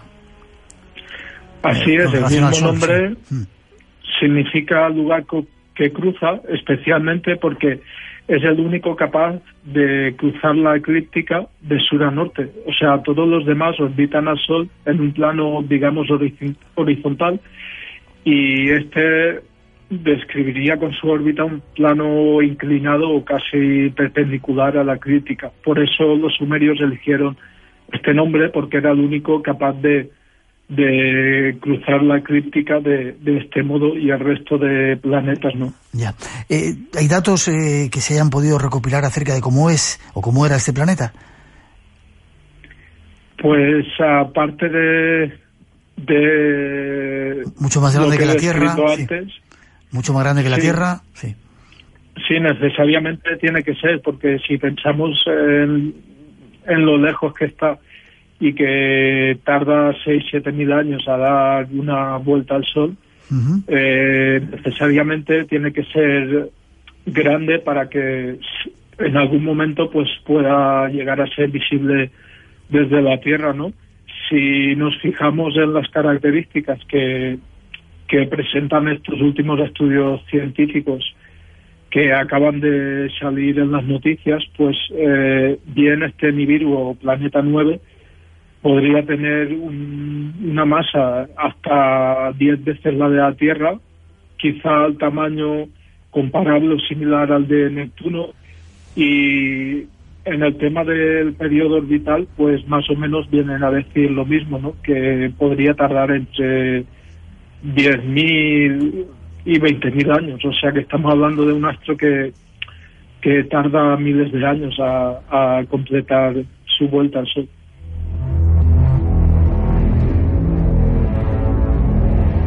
Eso contaba la antigua tradición, esos textos sumerios, esas tablillas hablaban de un extraño planeta. La ciencia no hace muchos días corroboraba la hipotética o probable existencia de un planeta gigante, grande, que tardaba 10, 15 mil años en dar esa vuelta. A lo mejor estamos hablando de lo mismo.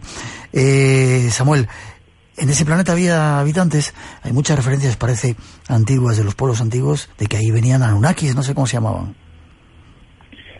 Así es, eh, los informes que tenemos científicos de ahora pues no, no parecen contemplar esta posibilidad, pero bueno, de los registros antiguos pues siempre lo han dicho alto y claro, ¿no? Que sus dioses instructores, la, gente que de alguna manera, gente o entidades que contactaron con ellos en la antigüedad, pues eh, parece ser que venían de allí o decían venir de allí. Entonces, eh, yo prefiero ser cauto y esperar a que lo descubramos, pero evidentemente yo creo que, que ahí estaría la clave y, quizá la confirmación de que no estamos solos y particularmente incluso en nuestro sistema solar.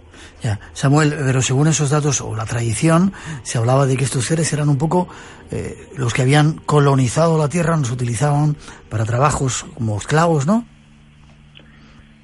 Sí, bueno, esto se viene a contar en, en las mitologías. Eh, siempre hay que coger toda esta información con con pinzas, pero a mí lo que me queda claro verdaderamente es que ese contacto se produjo y de ahí que haya dejado pues esa huella tan profunda que se repite pues por todo el mundo, pueblo tras pueblo de la antigüedad, incluso algunos más modernos pues también también conservan ese ese episodio. Eh, casi para terminar, Samuel, eh, ¿va a ser visible? ¿Vamos a poder ver este planeta X en Nibiru o según los científicos el V774104? ¿Puede ser visible en algún momento o no vamos a vivir tanto como para verlo nosotros? Pues según toda la documentación que he podido rescatar de, la antigüedad eh, en referente a este Nibiru sumerio, yo calculo que que su próximo paso pues nos queda un poco lejos, ¿no? Creo que va a ser en el año eh, 3855, eh, lo que todavía falta, pero bueno, después de esta noticia eh, sobre el planeta 9, parece ser que ha despertado mucho interés en los científicos y varios de los grandes telescopios eh, se han puesto a buscarlo, algo que hasta ahora no, no había pasado. Entonces yo creo que que incluso lo llegaremos a ver pronto porque espero y deseo que uno de estos telescopios lo pueda divisar pronto y, tengamos esa confirmación.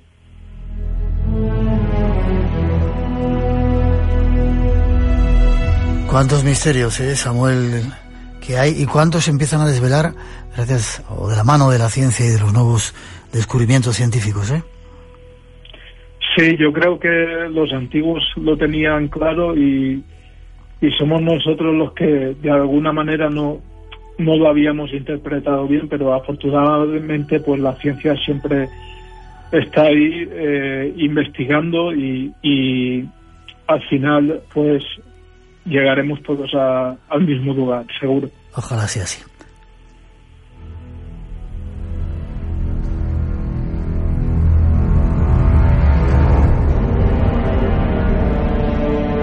Nos vamos, Samuel. Forma de contacto para quien quiera saber más de ese trabajo que estás haciendo acerca de Nibiru y de esos supuestos seres extraterrestres.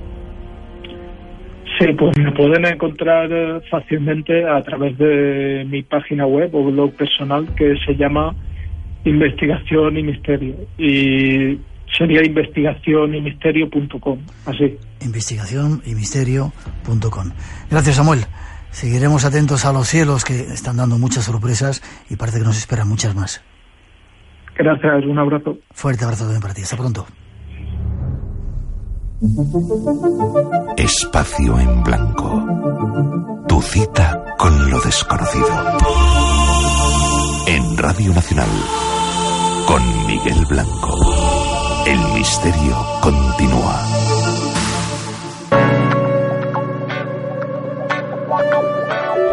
Tres y 46, 2 y 46 en las Islas Canarias. Seguimos. No nos hemos olvidado de esa sección que teníamos con el maestro Antonio Piñero. Sigue con nosotros dando respuestas a misterios del cristianismo y es lo que queremos ofreceros ahora.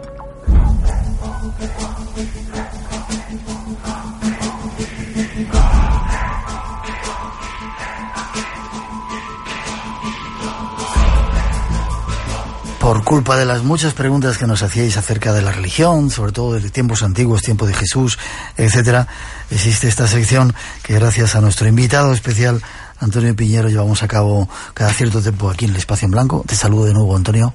Un placer que estés con nosotros. Pues nada, muchos saludos. Buenas noches a todos. Y preparados para seguir hablando. Ahora no tanto del, del Nuevo Testamento, sino de Jesús de Nazaret. Ah, como quieras. ¿Te parece? Ah, yo, a ti te da.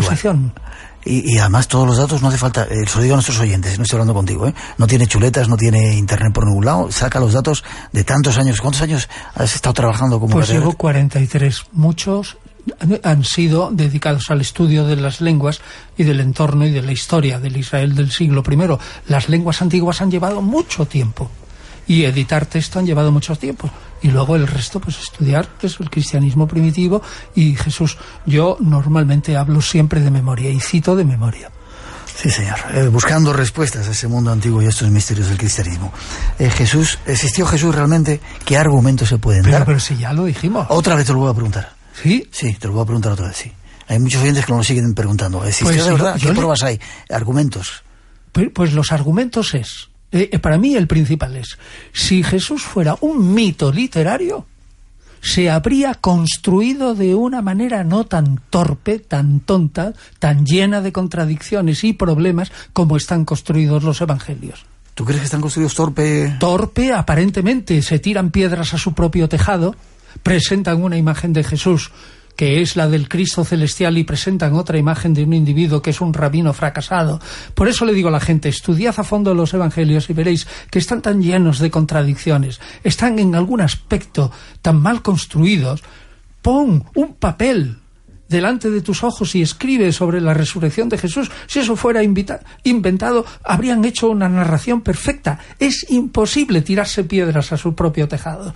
Si uno, además, coge a Pablo y dice, oye, en una carta eh, en la que dice en- eh, a los Gálatas, en la que dice yo me fui en cuanto tuve la llamada y me fui a Jerusalén y vi a Cefas. Ah, y al único que vi, además de Cefas, en 15 días fue a Santiago, el hermano del Señor.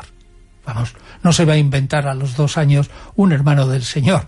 O, vamos, es que me parece, y lo vuelve a decir luego, y está hablando de los hermanos del Señor tan tranquilo.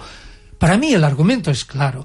Si yo como historiador niego la existencia de ese rabino fracasado, de ese personaje tan humano del que tenemos tantas cosas, me vuelvo loco.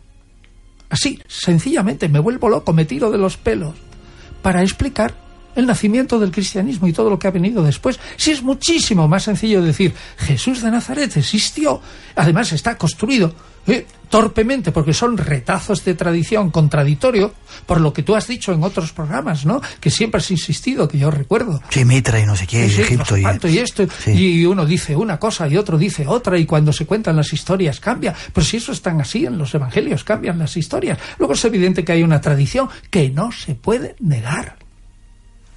Una cosa es, existió el, el rabino fracasado, y otra cosa es el Cristo celestial.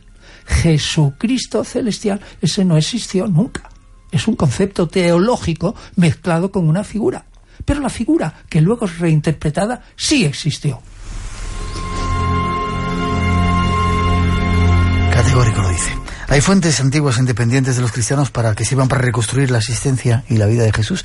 Son algunas de las preguntas que nos tenemos por aquí. Sí las hay, pero son muy discutidas. Mm. La primera es, eh, digamos, una de un individuo que se llama Mara Bar Serapión, que eso no lo conoce casi nadie, que es un filósofo siríaco que probablemente escribe en el 70-80 y que se ha recogido una carta de él en la que dice que hay un filósofo, hay un filósofo eh, eh, muy apreciado por sus seguidores que fue crucificado y se fue muerto aproximadamente en los años que murió Jesús. Ese es lo primero. Pero tampoco se le hace, digamos, mucho caso porque es una cosa difusa. El siguiente texto es el muy conocido de Flavio Josefo, que está en las Antigüedades de los Judíos del año 95. Y yo siempre eh, le digo a, a los que, cuando yo hablo de ese texto, libro 18, eh, parágrafo 64, en adelante, me dicen enseguida, ah, es que eso está falsificado por los cristianos. Y yo les respondo, sí, está interpolado, está falsificado por los cristianos, pero tiene un núcleo histórico. Y los judíos, los estudiosos más rabiosamente judíos, aceptan ese núcleo histórico y sobre todo digo, ese testamento o testimonio flaviano sobre Jesús está colocado en una lista de personas súper nefastas, entre ellas Juan Bautista y Jesús de Nazaret, sí, repito, personas nefastas que según Flavio Josefo llevaron a los judíos a enfrentarse contra Roma y supuso la desgracia total del pueblo judío en el año 70. Luego, no es un invento.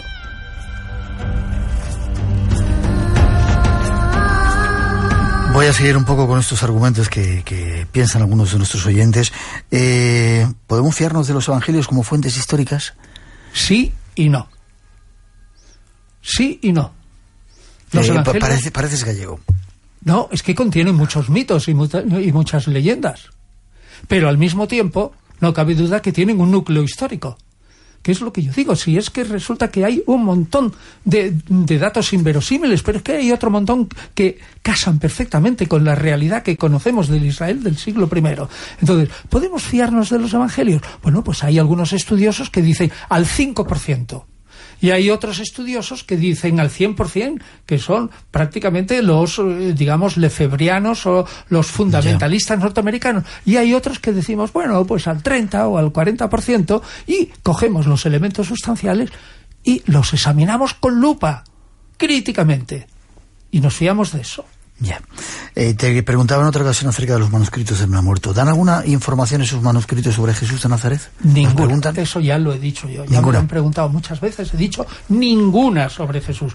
Todos los libros que lea la gente a propósito de una doctrina encriptada de Jesús y del cristianismo en el- los manuscritos del Mar Muerto son falsos. Vale. Son libros erróneos. Leyendas que se quieren montar modernamente, Sí, ¿no? Leyendas urbanas modernas como la de Eisenman o como la de la, la- esa, la de el enigma este sagrado y todas esas cosas y tal, eso son leyendas absolutamente modernas para sacar dinero.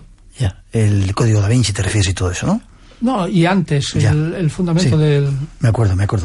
Eh, preguntas más, más concretas. ¿Jesús nació en Belén o en Nazaret? Porque le llaman Je- Jesús de Nazaret y dicen que nació en Belén. ¿Qué yo creo que nació en Nazaret seguro. Sí. Lo de Belén es un artilugio teológico.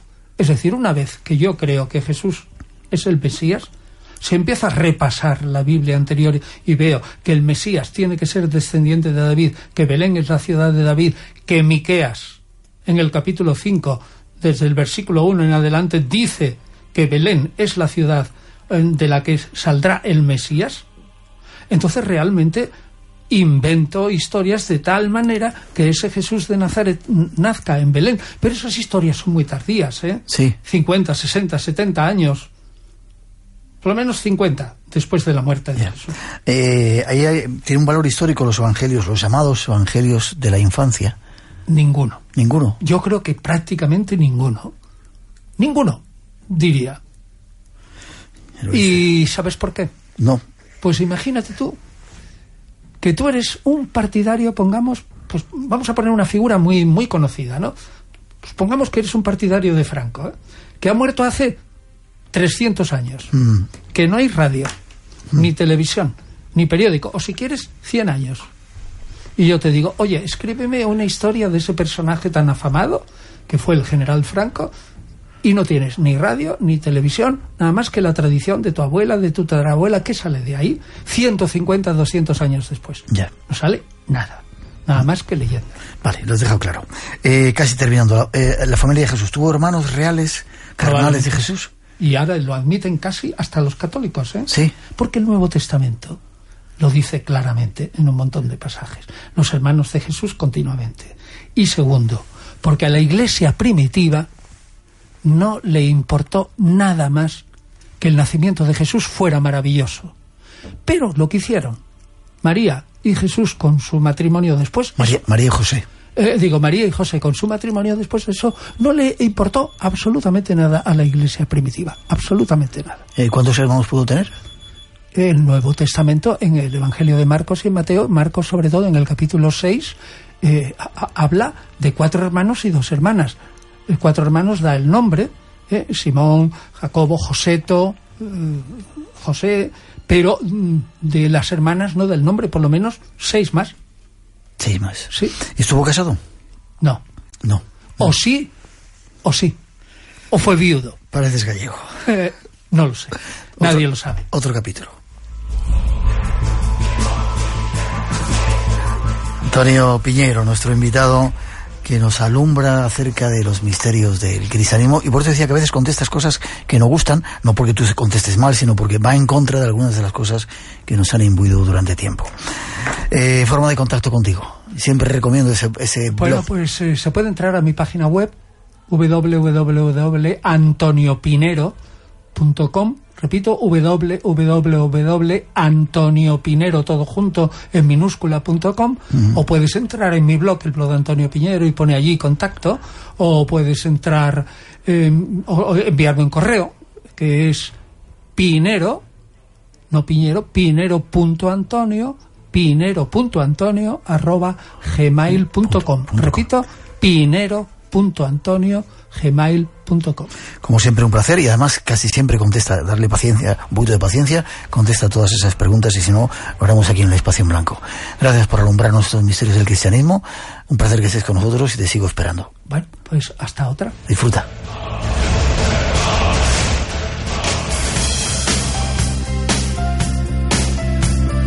Y terminamos. Teníamos un concurso. Estos han sido los cinco ganadores. Con José Rodríguez de Las Palmas de Gran Canaria, Manuela Ferrera de Gijón, Paco Conejo del Facebook, Lourdes López de Madrid y Pedro Rivero de Castellón. Ponernos en contacto con nosotros para daros la dirección e enviaros ese premio. Y a disfrutar eh, del carnaval, de, este nuevo, de la cuaresma que comienza, de este nuevo año chino, del Día del Amor y sobre todo de la radio. Ahí os esperamos, aquí en Radio Nacional, eh, la próxima semana, que estaremos en Murcia y dentro de un poquito en Canarias. No lo olvidéis y con la recomendación de que sigáis, os deseamos lo mejor. Nos vemos en siete días. Cuidaros.